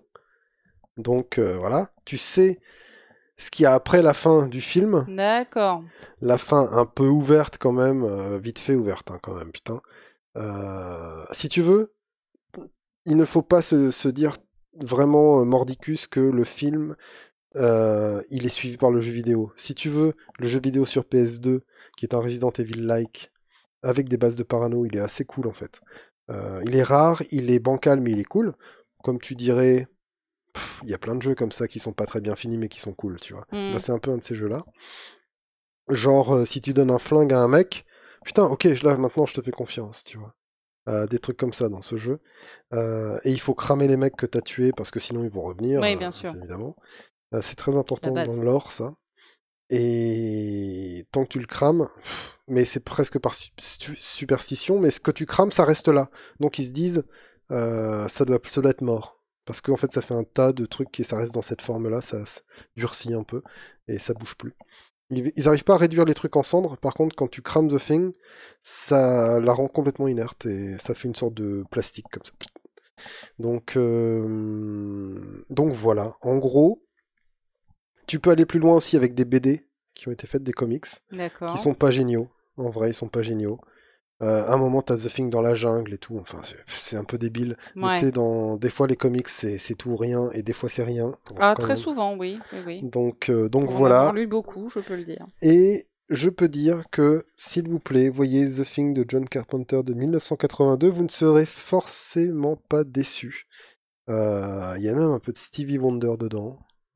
c'est vrai, c'est vrai. Euh, Superstition, la musique qu'on entend. Une de nos chansons préférées Ah oui. euh, à tous les deux. Et donc voilà, c'était mon tunnel à moi. Mon tunnel à moi. Si t'as des questions, n'hésite pas, évidemment. Bah non, non, mais c'est un film que j'ai vu qui m'a euh, clairement pas du tout euh, rendu aussi fanboy que toi. Moi, je l'ai vu, je l'ai apprécié en tant que tel, mais sans, Ouais, sans mais c'est plus. fantastique. Donc, euh, donc voilà, je, je, je comprendrais que des personnes soient, euh, soient aussi entre pas mitigées parce que je suis pas mitigée, mais soit euh, soit plus neutre, Ah oui, euh, oui, comme moi je le tu suis. pourrais te dire à que l'égard de ce c'est film. un slasher intelligent, c'est tout. Ouais, ouais, c'est un petit peu ce que moi j'ai ressenti en Voilà. l'occurrence, ouais. Tu peux pas dire que c'est un film bébête ou un truc comme ça. ça, je non, pourrais non, pas non, l'accepter. non, non. Ça, je. Tu Non, pourrais non, pas dire euh, c'est bien au début, c'est pas bien à la fin. Ça, tu pourrais pas le Mais dire oui, non mais enfin voilà, pour, pour toi c'est un chef-d'œuvre, c'est un film qui te parle énormément. Ouais, ouais. Moi, c'est pas mon cas pour ma part. La Et, photographie. et moi, euh, inversement, j'ai des films, euh, j'imagine, qui pour moi sont des chefs-d'œuvre et, pas- et pas pour toi. C'est, Je parle euh, de photographie souvent. La photographie dans The Thing, elle est très classe. Il y a des, il y a des bons petits emplois. Il y a des bonnes petites répliques, que ce soit en français ou en anglais. Euh, ouais, c'est, c'est très cool The Thing. C'est, c'est, il arrive à la bonne époque. Et c'est dommage qu'il n'ait pas eu le, le, enfin, ça a déprimé John Carpenter qui, en- qui a encore moins cru à Hollywood à l'époque. Parce que c'est- il, il le trouvait que c'était son meilleur film et il avait raison, sauf que tout le monde lui, a craché à la gueule. Donc euh, voilà. Il me semble que je l'ai vu sur euh, Amazon Prime Video, donc euh, essayez de, de regarder euh, s'il y est toujours. Le DVD est jamais cher. Et puis, l'oncle des Amériques. Non, mais toutes les, toutes les plateformes, Toutes les euh, que, tout, que le monde a. Netflix, je crois qu'il y a la version 2011, mais je suis pas sûr. Et, euh, et peut-être même, ouais, l'autre. Mais il faut voir celle de 82, comme ils ont le même titre. En général, tu as des parenthèses à côté ou un truc Oui. comme ça. Et euh, il faut regarder la version 82. Et si vous êtes vraiment fan de la 82, il y a le petit bonbon qui est le plaisir coupable, qui est la version 2011. Voilà. Mais qu'il faut accepter telle qu'elle est, c'est-à-dire que euh, pff, voilà, c'est euh, c'est c'est comme adopter un chien qui manque une patte quoi. C'est-à-dire que c'est un chien qui est plein d'amour, mais quand Mais tu vas lui envoyer une qu'il y a balle, Thing dedans. ouais, voilà, c'est vrai, c'est vrai, voilà. Ouais, t'as tout dit, mais t'as tout Voilà, dit, t'as tout voilà. dit, c'est beau, c'est beau, c'est Mais baby, fusion, il est c'est minuit une, c'est ton anniversaire Oh, enfin, baby Joyeux 36e anniversaire en direct Eh bien, live. Alors, pas en direct, en direct différé, hein, comme d'habitude. une semaine avec- de avec nos, nos amis euh, du podcast. Mais voilà, bon, on, on, on trinque, c'est bien. Et du coup, bah, on- tu pourras te dire que pour ton 36e anniversaire, quand l'heure fatidique est passée, tu étais en train de parler de ton film préféré euh, en podcast à tous nos amis, à moi-même. Et donc, euh, ben, du coup, c'est super cool, quoi. C'est une année d'anniversaire qui commence bien, je Oui. veux dire. Et le plus beau cadeau que vous pourriez me faire, c'est de regarder The Thing. Voilà. Ouais, non, d'écouter ce podcast, moi je dirais. Oui, Parce que ça serait aussi un cadeau pour moi. Conti- Continuez à regarder ce podcast. Ça, c'est un cadeau que vous vous feriez à vous. Oh là là là là, comme c'est Et voilà. comme voilà. c'est bien dit, comme c'est bien dit, baby. Évidemment, évidemment, mais c'est. Alors moi, je vais. Et toi, euh, je- bah, moi, je vais pas euh, du si tout. je devais parler culture euh, avec une je, femme. je- je vais. Alors bah tu vas voir que ça va voler vachement moins haut, hein, direct. En plus, J'ai regardé Bob l'éponge. Le pire, c'est que ça va voler vachement moins. Non, mais parce que moi, contrairement à toi, je vais pas parler de- du- d'une œuvre dont je suis fan et que j'ai aimé. Je vais, je vais parler d'un d'un phénomène plutôt Ouh là euh, là. que, que je trouve euh, que je trouve un petit peu euh, un petit peu contestable, enfin un petit peu drôle là et un petit peu euh, un petit peu idiot euh, Vas-y. ces derniers temps. Alors la dernière fois dans le tout dernier podcast, je vous ai parlé de mon tout nouvel abonnement à Disney euh, qui maintenant n'est plus nouveau puisque je suis toujours abonné à Disney La dernière fois, on avait parlé notamment du Mandalorien. Oui. Et euh, Avec ensuite- Baby Yoda. entre temps, je me suis mise en tête de Hmm. regarder les films live de Disney qui sont euh, adaptés à partir des longs métrages animés de Oh. Disney. Donc voilà, il y a, il y a depuis quelques années, Disney ne sait plus ça, ça fait déjà un petit moment. Disney ne sait plus inventer de nouvelles histoires, ça, ça fait déjà un petit moment aussi. Euh, et du coup, Disney reprend ses propres grands succès de Oh, l'animation et les adapte en film. Mais du coup, euh, il les adapte. Alors déjà, euh, donc c'est moins beau évidemment en film puisque euh, l'animation c'est ce qu'il y a de mieux. Euh, mais surtout, euh, surtout, ils essayent au passage de moderniser un petit peu les histoires. De les réécrire un petit peu à une sauce 21e siècle, alors viteuf, hein, on va dire, euh, voilà, je dis ça vraiment avec beaucoup, beaucoup de guillemets. Oui. Et donc, en fait, ils reprennent des contes de princesses de Disney, mais dans lesquels ils vont rajouter de l'empowerment, ou plutôt de l'empouvoirment, car c'est euh, le Ah ouais terme français, de l'empouvoirment féminin, euh, pour se mettre un petit peu à la page et au goût du jour euh, des, des, des petites filles d'aujourd'hui, tu vois, qui Oui. aiment la Reine des Neiges et qui donc euh, aiment les, les princesses qui ont des couilles, tu vois. Et du coup, Oui. du coup, j'ai maté quelques films. Euh, donc, le, le tout premier que j'ai vu, c'est le premier qui a été fait, c'est Maléfique, euh, qui a Ah, été fait déjà oui. maintenant il y, a, il y a quelques années. Donc ça, c'est une réécriture de La Belle au bois dormant, euh, qui est une écriture quand même assez assez importante. hein. Là, pour le coup, c'est très peu une adaptation. Ils ont vraiment complètement Mhm. réécrit le film avec du coup flûte cette actrice Angelina Jolie. Angelina Jolie dans le rôle titre. Donc, où finalement dans cette réécriture là, en fait, la méchante qui est la sorcière maléfique, ben en fait c'était la gentille Euh, et le vrai méchant c'est un homme, hein, évidemment, alors que les femmes elles sont gentilles et elles s'aiment comme une mère et sa fille euh, avec euh, Aurore, tu vois. Mhm. Euh, et en fait, le méchant, c'est un homme. Donc voilà, là, on est sur une grosse réécriture avec des gros sabots de, de, de, de, de, de- voilà, de réécriture de personnages féminins. Mais le film est, est plutôt pas mal.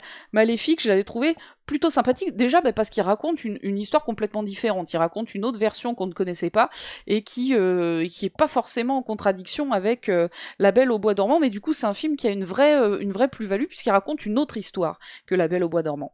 Alors que le film que j'ai vu ensuite, c'est Cendrillon. Et là, pour Oh le coup, bah, ça raconte Cendrillon.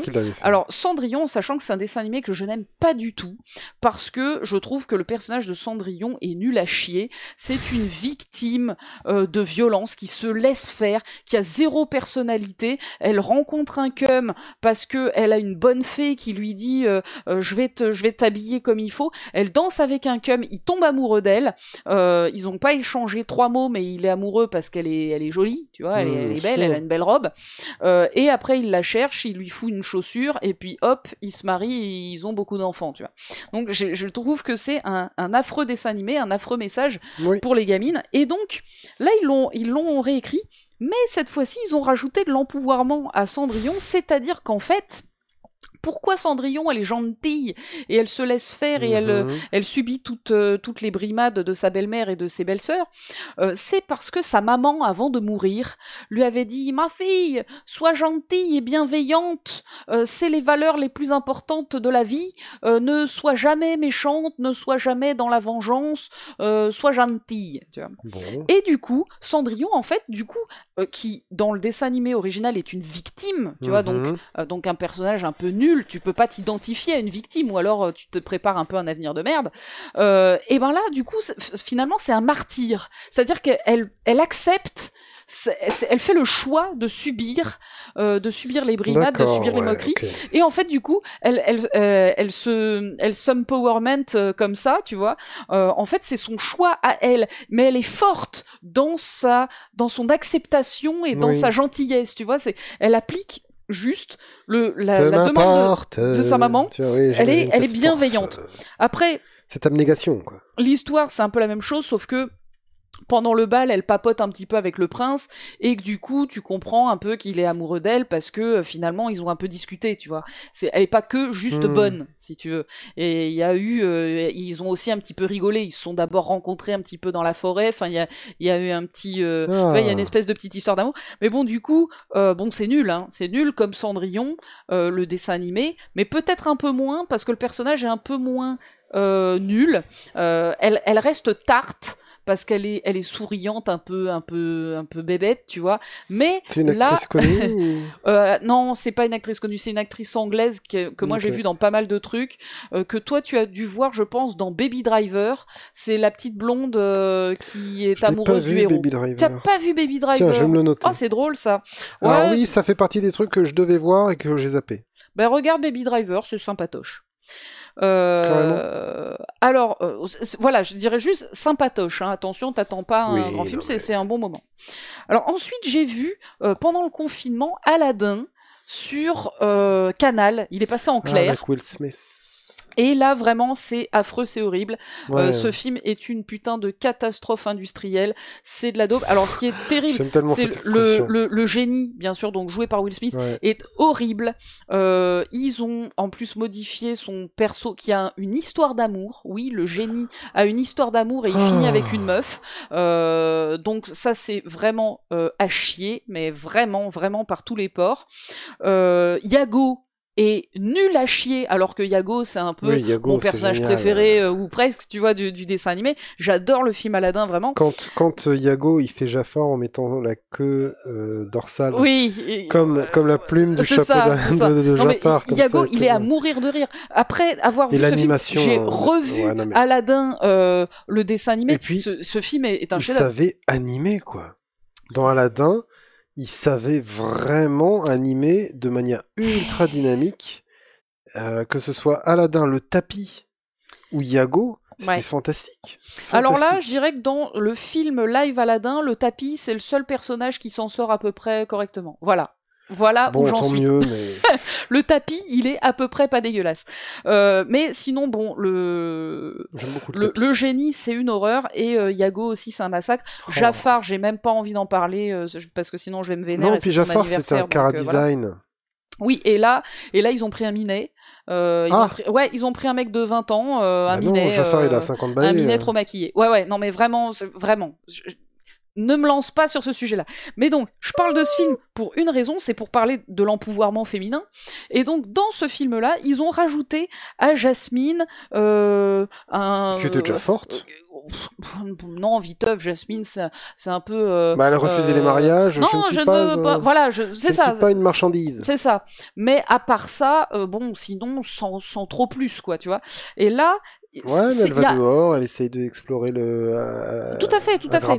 Tout à fait, je suis d'accord avec toi, mais bon, euh, sinon à la fin, elle est quand même, euh, tu sais, un peu transformée en euh, en Leia euh, avec ah oui, euh, Jabba. sûr, Et, euh, et sûr. finalement, elle est sauvée par Aladdin et le génie, tu vois. Oui, oui. Alors que là, justement, au moment où euh, c'est la fin du film et où, euh, où tout semble perdu, Mhm. Jasmine, elle a une chanson à elle Ouais. euh, qui n'existe pas dans, dans, dans le film original. Et c'est une chanson euh, d'empowerment où elle dit euh, J'en ai marre d'être une princesse. Et bon, je sais plus du tout la chanson, mais en gros, elle dit Être une princesse, c'est de la merde parce que je suis obligée d'écouter les lois. Et ben non, maintenant, euh, mes couilles sur votre front. Euh, maintenant, vous allez faire ce que je vous dis, hein. Et on arrête maintenant Hmm. d'être méchant. Et C'est euh, pas gentil d'être méchant. voilà, euh. c'est ça. Et dans sa chanson, elle arrive à retourner le- le- l'esprit d'un des d'un des serviteurs de son père qui est devenu du coup serviteur de Jafar quand Ouais, il a fait le vœu de euh, euh, d'être le vis- de- d'être le grand vizir, enfin non, pas du coup pas le grand vizir, le sultan. sultan, voilà. Et euh, et donc voilà, ça ça pas tellement d'impact dans le film, mais en fait elle a une chanson d'empowerment et ça c'était assez drôle parce que euh, moi qui m'intéresse beaucoup à ce phénomène euh, de Disney de, de ces dernières années, qui est l'empowerment féminin dans, dans les films euh, Mhm. depuis, je dirais, Réponse, ben là c'est un passage vraiment très obvious où Disney met Ouais, ses deux voilà. gros pieds dans, dans la marmite de l'empowerment et te dit là on va le dire dans une chanson parce que tu comprends c'est pas assez clair Ouais. euh, que euh, on veut que les personnages féminins ils aient moins l'air cons. Tu vois qu'ils aient moins l'air d'être des pitchs Ouais, ouais. Euh, on, on veut qu'elles aient quand même un peu leur mot à dire. Elles se font quand même sauver Mario. par le par le héros mais euh, quand même tu vois elles, elles sont volontaires. Et donc J'ai voilà. un gros problème avec Peach dans Mario Odyssey, j'en ai pas parlé tout à l'heure, mais en effet, Peach dans Mario Odyssey, il y a une image un peu chelou, il y a est-ce que Mario est un cuck? Qu'est-ce qui se passe? Tu vois, voilà. ah il y a, il y a Peach c'est une co- c'est une coquinette Est-ce que Mario est un cuck ou un simp? Ça c'est la grande question. Mais euh, Moi, je, moi, j'aime bien justement ce, ce détournement du personnage de Peach qui, à la fin du jeu, euh, dit euh, allez tous vous faire foutre, tu vois. non mais d'accord. Mais C'est- c'est assez drôle. Bon, il y a quand même, elle vient d'être sauvée certainement 17 fois de viol par Bowser. Euh, Il y a Mario qui lui tend des fleurs. Tu fais peut-être un petit resto italien. Tu vois, t'es pas vache. Voilà, c'est tout ce que j'ai envie de dire. Moi, Ouais, moi, mais je parle tu vois pas ça de, de, de ton- vendre de son corps. masculin. Je parle pas de vendre son corps, mais je dis juste, bon, euh, Tu voilà, vois ça de ton un petit masculin. quelque chose. Elle, elle a juste voulu être sauvée, elle a pas voulu euh, se... être sauvée par Mario spécifiquement. Non, non, non, là, non, non, non, non, non, non. Mario, Mario. non. Bah, bah, parce que Mario est là. Ça aurait Oui. été Luigi, elle aurait dit Luigi. Hmm, Et si ça se trouve, elle est amoureuse de Luigi depuis le début. Mais ça, c'est c'est bien. Tu vois, moi, je, de toute façon, j'ai toujours dit que Mario devait arrêter avec Peach. Oui, Voilà. franchement, enfin là, avec ce qui se passe dans Mario Odyssey, je crois qu'il faut qu'il se Moi, la mette genre, sur l'oreille Tu vois, si c'était un pote, je, je lui, je, je foutrais une gifle comme ça, et je lui dirais, mais réveille-toi Comme pour les mecs. et, euh, et voilà. Non, non, vraiment, vraiment, il faut lui foutre des coups de pied au cul à ce, à ce personnage, au Mario, Ouais, au- à ces petits personnages. à ce petit personnage qui saute. Et, et donc voilà, pour revenir sur le, sur le film live Aladdin, donc il faut surtout pas regarder cette merde, euh, parce qu'en plus les, les chansons sont beaucoup moins bien. Alors il y a les mêmes chansons, hein. alors moi ça m'a choqué, euh, Faites place au Prince Ali, tu vois j'adore cette Oui, chanson oui. Prince Ali, et ben euh, dans le dessin animé elle est ultra marrante, avec le génie qui se transforme en plein Ouais, de personnages dans la foule et, et tout ça. Et ben là, ils ont pas fait ça. Donc t'as Will Smith qui marche dans la rue, sais, qui, tra- qui, Ouais. qui marche dans la grande avenue et qui chante avec des danseurs euh, derrière. Et c'est pas du tout dynamique, c'est Ouais, pas mais- du tout drôle, c'est pas du tout fun. Et cette scène, euh, qui dans le dessin animé, elle est flamboyante, c'est le, c'est l'exubérance Oui, de Ali Pourquoi tu vois. Alors, Et, et là, t'as rien. Parce que quand tu as Robin... Parce que le génie, c'est Robin Williams, dans Aladdin le premier.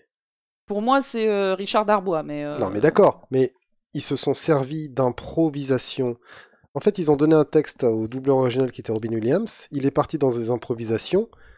Et donc, dans des changements, en fait, Robin Williams, il pouvait passer d'un personnage à l'autre très Mm. vite. Et qu- quand tu le vois faire des improvisations, il y a une improvisation euh, très célèbre euh, quand il fait une masterclass euh, à, la, à cette école de... Ah, l'école américaine des acteurs, là. Euh, comment ça s'appelle?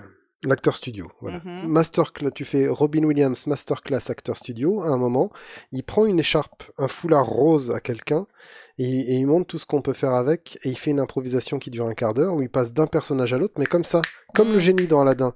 Et en fait, le génie dans Aladdin, ça vient de Robin Williams, qui dans le, le, le studio d'enregistrement, partait dans ses délires, en fait.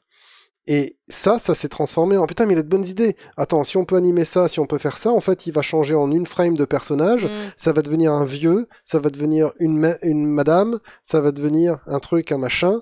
Euh, et c'est pour ça que le génie a cette personnalité-là, parce que c'est Robin Williams animé. Oui, d'accord.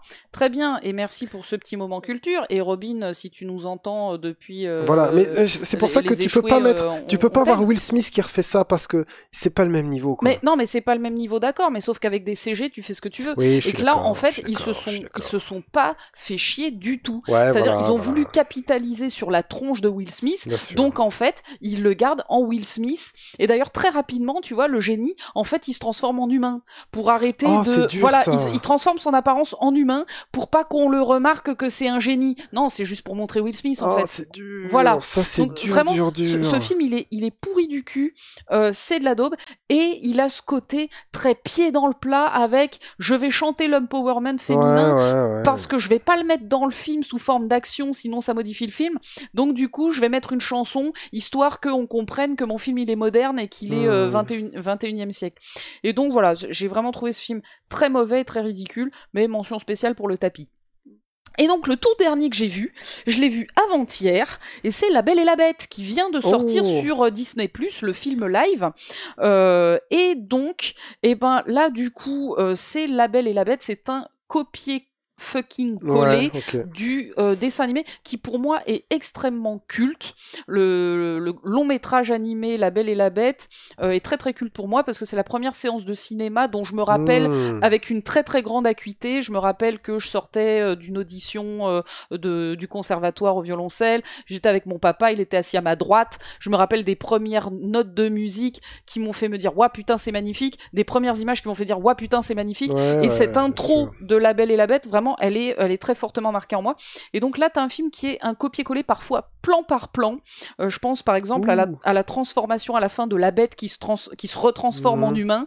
C'est du, du, quasi du plan par un plan. exercice. Il y a, alors. il y a- il y a des. euh, il y a vraiment des, des, des plans, euh, des plans strictement repris. Et du coup, bah, ça pourrait servir à rajouter de l'empowerment féminin. Sauf que, quand Ah. il réfléchit deux secondes, Belle, c'est déjà un personnage complètement euh, autonome.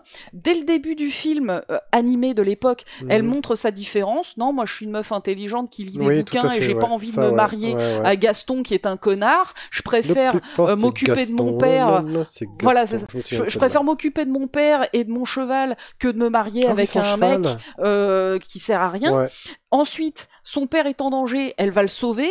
Euh, elle prend sa place dans le château de la bête pour délivrer son père parce Elle qu'elle se dit décision, moi ouais. je peux euh, je peux subir ça alors que mon père il est vieux et malade, j'ai pas envie qu'il subisse ça. Ensuite, euh, elle sauve la bête. Euh, D'abord, elle lui tient tête et ensuite elle sauve la bête Mhm. et du coup elle devient un pote avec par son courage. Après, elle découvre que son père, finalement, il- en voulant la sauver, il s'est foutu dans la merde. Résultat, elle retourne le sauver. Puis elle découvre que la bête, entre-temps, se fait attaquer par Gaston et elle retourne le sauver. Enfin, bref, c'est une meuf Ouais, qui ouais. est déjà complètement euh, qui fait tous ses choix elle-même, qui est très courageuse et du coup le film n'ajoute rien du tout en termes d'empowerment féminin, mais le rajoute par des mots. C'est-à-dire que Hmm. niveau des actes, il se passe exactement la même chose, mais là, le film appuie vachement sur « Oh ma fille, tu es si courageuse, tu n'as peur de rien, toi tu n'es vraiment pas euh, comme euh, les autres filles, tu vois ?» Et du coup, euh, c'est-à-dire qu'un propos qui était complètement intégré Oui. et qui était complètement en creux dans le film La Belle et la Bête et qui n'avait pas besoin d'être dit parce qu'il était montré de manière subtile et intelligente, ben là, en fait, euh, ils l'ont exprimé avec des gros sabots, encore une fois. Il te tamponne Donc, sur euh, le front. ouais, Donc voilà, c'est c'est c'est vraiment très dommage. Euh, du coup, ce film n'a absolument aucun intérêt puisqu'il Wow. raconte exactement la même chose que, euh, que La Belle et la Bête. quoi. Mais voilà, du coup, on a Disney qui veut absolument montrer non, c'est faux qu'on donne une mauvaise image des filles et que les princesses, c'est rabaisser la femme au statut de euh, chose à sauver et, et Mhm. trophée à sauver. Et on va vous le prouver en remakant nos films et en vous montrant explicitement les messages qu'il y avait cachés dans nos films avant parce que vous étiez pas assez intelligent pour les comprendre. Non, non, que ce soit dans La Belle au bois dormant, dans Cendrillon ou dans Aladdin, les meufs, c'était globalement des princesses qui se faisaient sauver euh, par Ouais, un ouais. prince quelconque. Dans La Belle et la Bête, c'est pas vrai, et c'est peut-être pour ça d'ailleurs que ce film est aussi euh, iconique aussi pour moi, euh, outre le fait que ses chansons sont absolument géniales, qu'il est magnifique et compagnie, c'est peut-être aussi parce que c'est le premier personnage féminin que j'ai vu relativement fort Ouais. euh, dans mon enfance, et euh, peut-être que d'une manière ou d'une autre, je me suis sentie euh, un petit peu... Proche. euh, proche de ce personnage. Ouais, donc dans tous les cas, j'ai envie de dire à Disney, s'il vous plaît, arrêtez de euh, remaker vos euh, grands classiques en film live. J'ai pas encore vu Le Roi Lion et j'ai pas envie de le voir parce que j'ai déjà pas spécialement Ah, Le aimé le Roi dessin Lion. animé, donc j'ai pas envie de voir le film. Euh, c'est la tête des euh, personnages qui Voilà, c'est trop- ouais, c'est hyper weird. Ouais. J'avais vu la bande annonce et vraiment j'ai pas du tout envie. Mais du coup voilà, j'ai envie de dire à Disney stop, arrêtez de faire ça. Mais sauf qu'ils ont déjà, j'imagine, trois quatre autres projets. Et j'ai envie de leur dire si vous tenez vraiment à le faire, ben remakez La Petite Sirène, qui est un film parlé ultra misogyne. Euh, C'est Hmm. une catastrophe ce, ce dessin animé euh, parce que c'est quand même l'histoire d'un mec qui tombe amoureux d'Ariel, la petite sirène, uniquement parce qu'elle est bonne. Ouais. Euh, mais finalement, puisque elle peut pas, elle peut pas parler, puisqu'elle a donné sa voix à la Mhm. sorcière pour pouvoir euh, rencontrer le... prince. il peut avoir le syndrome de l'infirmier aussi parce qu'elle est muette et qu'elle est un peu perdue quoi. Ouais, non, elle est juste bonne en fait. Ouais. Euh, et en... mais finalement, il épouse une autre meuf parce qu'elle chante bien, parce que c'est elle qui a volé la voix d'Ariel en fait. Euh, et puis finalement, il se rend compte que elle a volé la voix d'Ariel, et donc là, il se dit oh putain c'est cool, euh, la meuf qui est bonne, c'est aussi celle qui a la belle voix. Banco, j'ai tout gagné. Il l'épouse, ils ont des enfants. Et Ariel, la meuf. À aucun moment elle peut dire euh, mec t'es un peu un salaud quand même euh, euh, je vois bien qu'il y avait un petit kiff entre nous mais tu te maries avec une autre meuf parce qu'elle a volé ma voix et du... Mhm. Enfin, euh, t'es un, peu- t'es, un peu un salopard euh, quand même. euh, t'es qu'une merde. Vas-y, dégage. Tu vois. Enfin voilà, le, le, le personnage d'Ariel est une catastrophe en matière de euh, meuf qui subit le scénario de A à Z. Euh, donc voilà, si vous pouvez réécrire totalement ce film, je pense que ça rendra service aux futures petites filles. En tout cas, réécrire La Belle et la Bête, ça servait absolument à rien. Et en fait, réécrire vos films, ça sert à rien. Refaites des films d'animation et qu'on n'en parle plus, quoi. Euh, voilà. J'ai envie de dire à Disney, euh, stop le massacre, refaites des trucs bien. C'est tout ce qu'on vous demande. Bien, je pense que c'est c'est quand, comment dirais-je, ce que tout le monde pense quelque part de Disney. Tu vois, c'est ce que tout le monde crie à Disney, mais en même temps, à mon avis, ils font leur blé à mort avec ces ressorties au cinéma qui leur font leurs milliards, quoi. Ouais, ça coûte beaucoup moins cher à faire que de l'animation. Et voilà, ils font ça, ils font le MCU et ils font deux trois autres trucs euh, avec Star Wars. Et shilling, ling, ling, ling, ling. Tu Ouais, vois, il y a- bien sûr. Il n'y a pas à se faire de, de mouron, quoi, pour eux. hein. Et, et d'ailleurs, euh, ce que je dis, c'est, c'est, enfin, quand je leur dis de refaire de l'animation, je parle vraiment de l'animation dessinée parce que euh, La Belle et la Bête, c'est un film d'animation. hein. Y a- à part la tronche d'Emma Watson euh, et de deux Hmm. trois autres acteurs, Ouais, ouais, tout le reste euh, est en CGI. hein. Il y, a, y a rien, c'est des fonds verts sur fond vert sur fond vert, Ouais, de- ouais. sur personnages en, en 3D, qui, des fois pas toujours très bien incrustés dans les décors Ah ouais et tout. Enfin, voilà, c'est on, on- finalement ils font des films d'animation mais en 3D photoréaliste Oui. avec des acteurs quoi. Et bon. euh, c'est pas intéressant, écrivez des nouveaux scénars, faites-nous à nouveau rêver. Euh, je regardais ces derniers jours, tiens, sur, euh, sur Arte, il y a peut-être moyen de le rattraper sur Arte plus 7. Il y a deux documentaires, enfin il y a un documentaire en deux épisodes de, de deux heures chacun sur la vie de Walt Disney. Ah, C'est très très passionnant. Euh, je, les regard- je les ai regardés euh, le week-end dernier. Euh, et voilà, du coup, on apprend plein plein de choses sur ce personnage qui finalement a, pas fait tant de films que ça lui-même. hein. Assez rapidement, il a délégué à des gens et puis lui, il a fait son parc en fait. hein. Euh, c'est c'est la plus grande œuvre de sa vie, c'est Disneyland. hein. World. Et Land, Land, Land. c'est Land? Land au départ et World ensuite. Mais c'est le deuxième World. Ah, je savais pas ça. Et, et donc voilà, c'est euh, c'est assez intéressant. Et, euh, et on découvre que c'était un mec euh, pas tout. Pas, pas très féministe, pas très. plein de choses, quoi. Ah bah oui. Obsédé par les communistes, dans Oui, le mauvais ça, sens ouais, du terme. Enfin voilà, un mec avec des gros, je- gros problèmes vu de, un de reportage parano. sur lui aussi. euh, Enfin, un documentaire, pardon.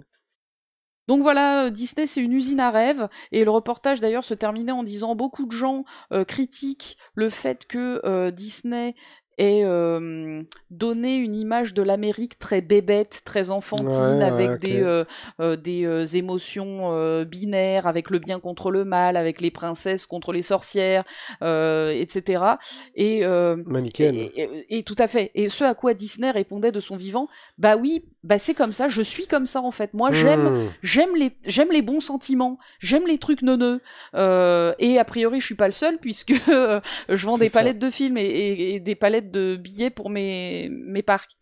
Euh, donc effectivement, euh, il y a un, un côté très, très, euh, très naïf dans l'œuvre de Disney et même depuis, depuis qu'il a arrêté de faire des films et même depuis sa mort, on continue à être dans cette naïveté, même si, franchement, depuis quelques années, je dirais depuis Réponse, les films sont quand même vachement plus sympas, mais ça c'est ce que je disais la dernière fois, donc euh, je vous La invite à, bouclée, à euh. réécouter le précédent Et podcast. c'est vrai, c'est vrai que c'était dans Euh, le précédent podcast. Voilà, ouais, c'était il y a quelques temps maintenant, et on a tendance à oublier parce qu'on ne fait pas assez de podcasts. Mais... Cette vignette géniale. Et quelle sera la vignette de cet épisode Bah, je pense que ça va être un peu pareil avec le mec de Death Stranding, Macready, enfin Kurt Russell, euh, peut-être euh, Bell, non pas Bell, non, non, euh, Will Smith, Ouais. et, oh euh, merde. et on a parlé, j'ai parlé de Mario, donc ce sera Mario. Ok. Eh ben, vendu. Ouais, peut-être Mario euh, téton apparent quand même. Oui, bah faut mettre du sexy, hein, sinon les gens ils vont pas cliquer, Ouais, baby. hein. C'est-à-dire qu'à un moment là. Oh, je verrai euh, celle, celle qui va mieux dans le mouvement de la vignette, quoi. Il y a des mouvements, tu vois ce que je veux dire. Donc euh, voilà. Bien. Et tout avec euh, une couleur pareille. J'aimais bien le, le côté coloré rose, donc euh, voilà. Ok. Bah écoute, je crois qu'on ce s'est sera fait. bleu parce que Death Stranding c'est plus sur les bleus, mais en même temps Mario il est rouge, donc il faudra arriver à, à trancher. un moment, quoi. Bah ouais. Hein. Bah ouais. Hein. Bah ouais, Moi je sais pas le faire. Il faut. bah ouais. faut m'aider. Moi, je, je ne suis pas du Nord comme toi, je ne sais pas faire ce, ce genre de choses. Baby, je crois qu'on s'est fait assez plaise sur Oh, la on est durée de bien ce là. podcast. Attends, on est à 2h56, on va Ouais. finir à 3h, on sera bien. hein. Non, finissons avant 3 heures, par principe. À part principe, finissons à 2h. Comme ça, on va dire que 50. Notre podcast, il a pas duré 3 C'est heures et vrai. qu'on, a bien progressé en termes de gestion du temps. Ah je trouve qu'on était bien en gestion du temps. On a fait nos, nos Eh, quatre tunnels. C'était super intéressant ce s'est Mais dit on euh, ce était soir bien, mais, mais bien sûr. Mais c'était Eh, fort- on est eh, trop mais fort quand même. C'était pas Mais le ouais. meilleur podcast qu'on ait jamais enregistré? Ah, je pense que ils ont tous été les meilleurs qu'on ait jamais enregistrés. et qu'on À finit, l'instant euh, T qu'on les avait enregistrés. Voilà, tu vois. Mais euh, ouais, moi je trouve qu'on a tout déchiré, baby, ce soir, en toute modestie. Euh, Mais oui. surtout toi, parce que c'est ton anniversaire. Non, non, je pense que euh, non, je pense que c'est avant tout une rencontre et que euh, voilà et qu'à un moment on ne peut pas faire un podcast tout seul, sinon on est un mec qui parle tout seul devant une boîte et je fais déjà ça pas mal. c'est clair. tu vois? Mais a priori, tu le fais plutôt pas mal, à en croire les commentaires euh, Oh, tu qui sais. euh, s'amoncellent sur ta chaîne euh, John Ah. Beavers, euh, chaîne YouTube émérite, à laquelle j'invite tous nos chers amis à jeter un œil, Oui. voire à s'abonner. je sais pas moi. Je Mais sais que toi tu ne tu ne pousses pas l'abonnement, donc je le fais pour toi, voilà. Eh bien, c'est gentil de, de- de partager cette passion pour sa pour la chaîne de John Beavers. Euh, Et sur ce- attention, 2h58. euh, sur et sur ce, ce, c'est pour ça que je dis un petit et sur ce. merci. Merci. Merci, merci baby. euh, joyeux Merci d'avoir été là, euh, Et merci Clémence, et été merci à vous d'avoir écouté Bah oui. ce podcast Drink and Click jusqu'au bout. Attends, pour vérifier ceux qui ont mis jusqu'au bout, on va mettre un mot de passe et le Ah, mot de passe le mot ce de sera contrebasse. Contrebasse. Dans, le co- dans votre commentaire, si vous écrivez contrebasse, ça veut dire que vous avez tenu 2h58 et franchement, à vous, je vous dis un merci x 2 Un Ok. Reich Voilà. Ah, d'accord. Voilà, carrément. Eh bien, parfait. Et j'espère que ce n'était pas un podcast qui était bien au début, mais pas bien à la fin. Prenez soin de vous et à la prochaine. Salut Salut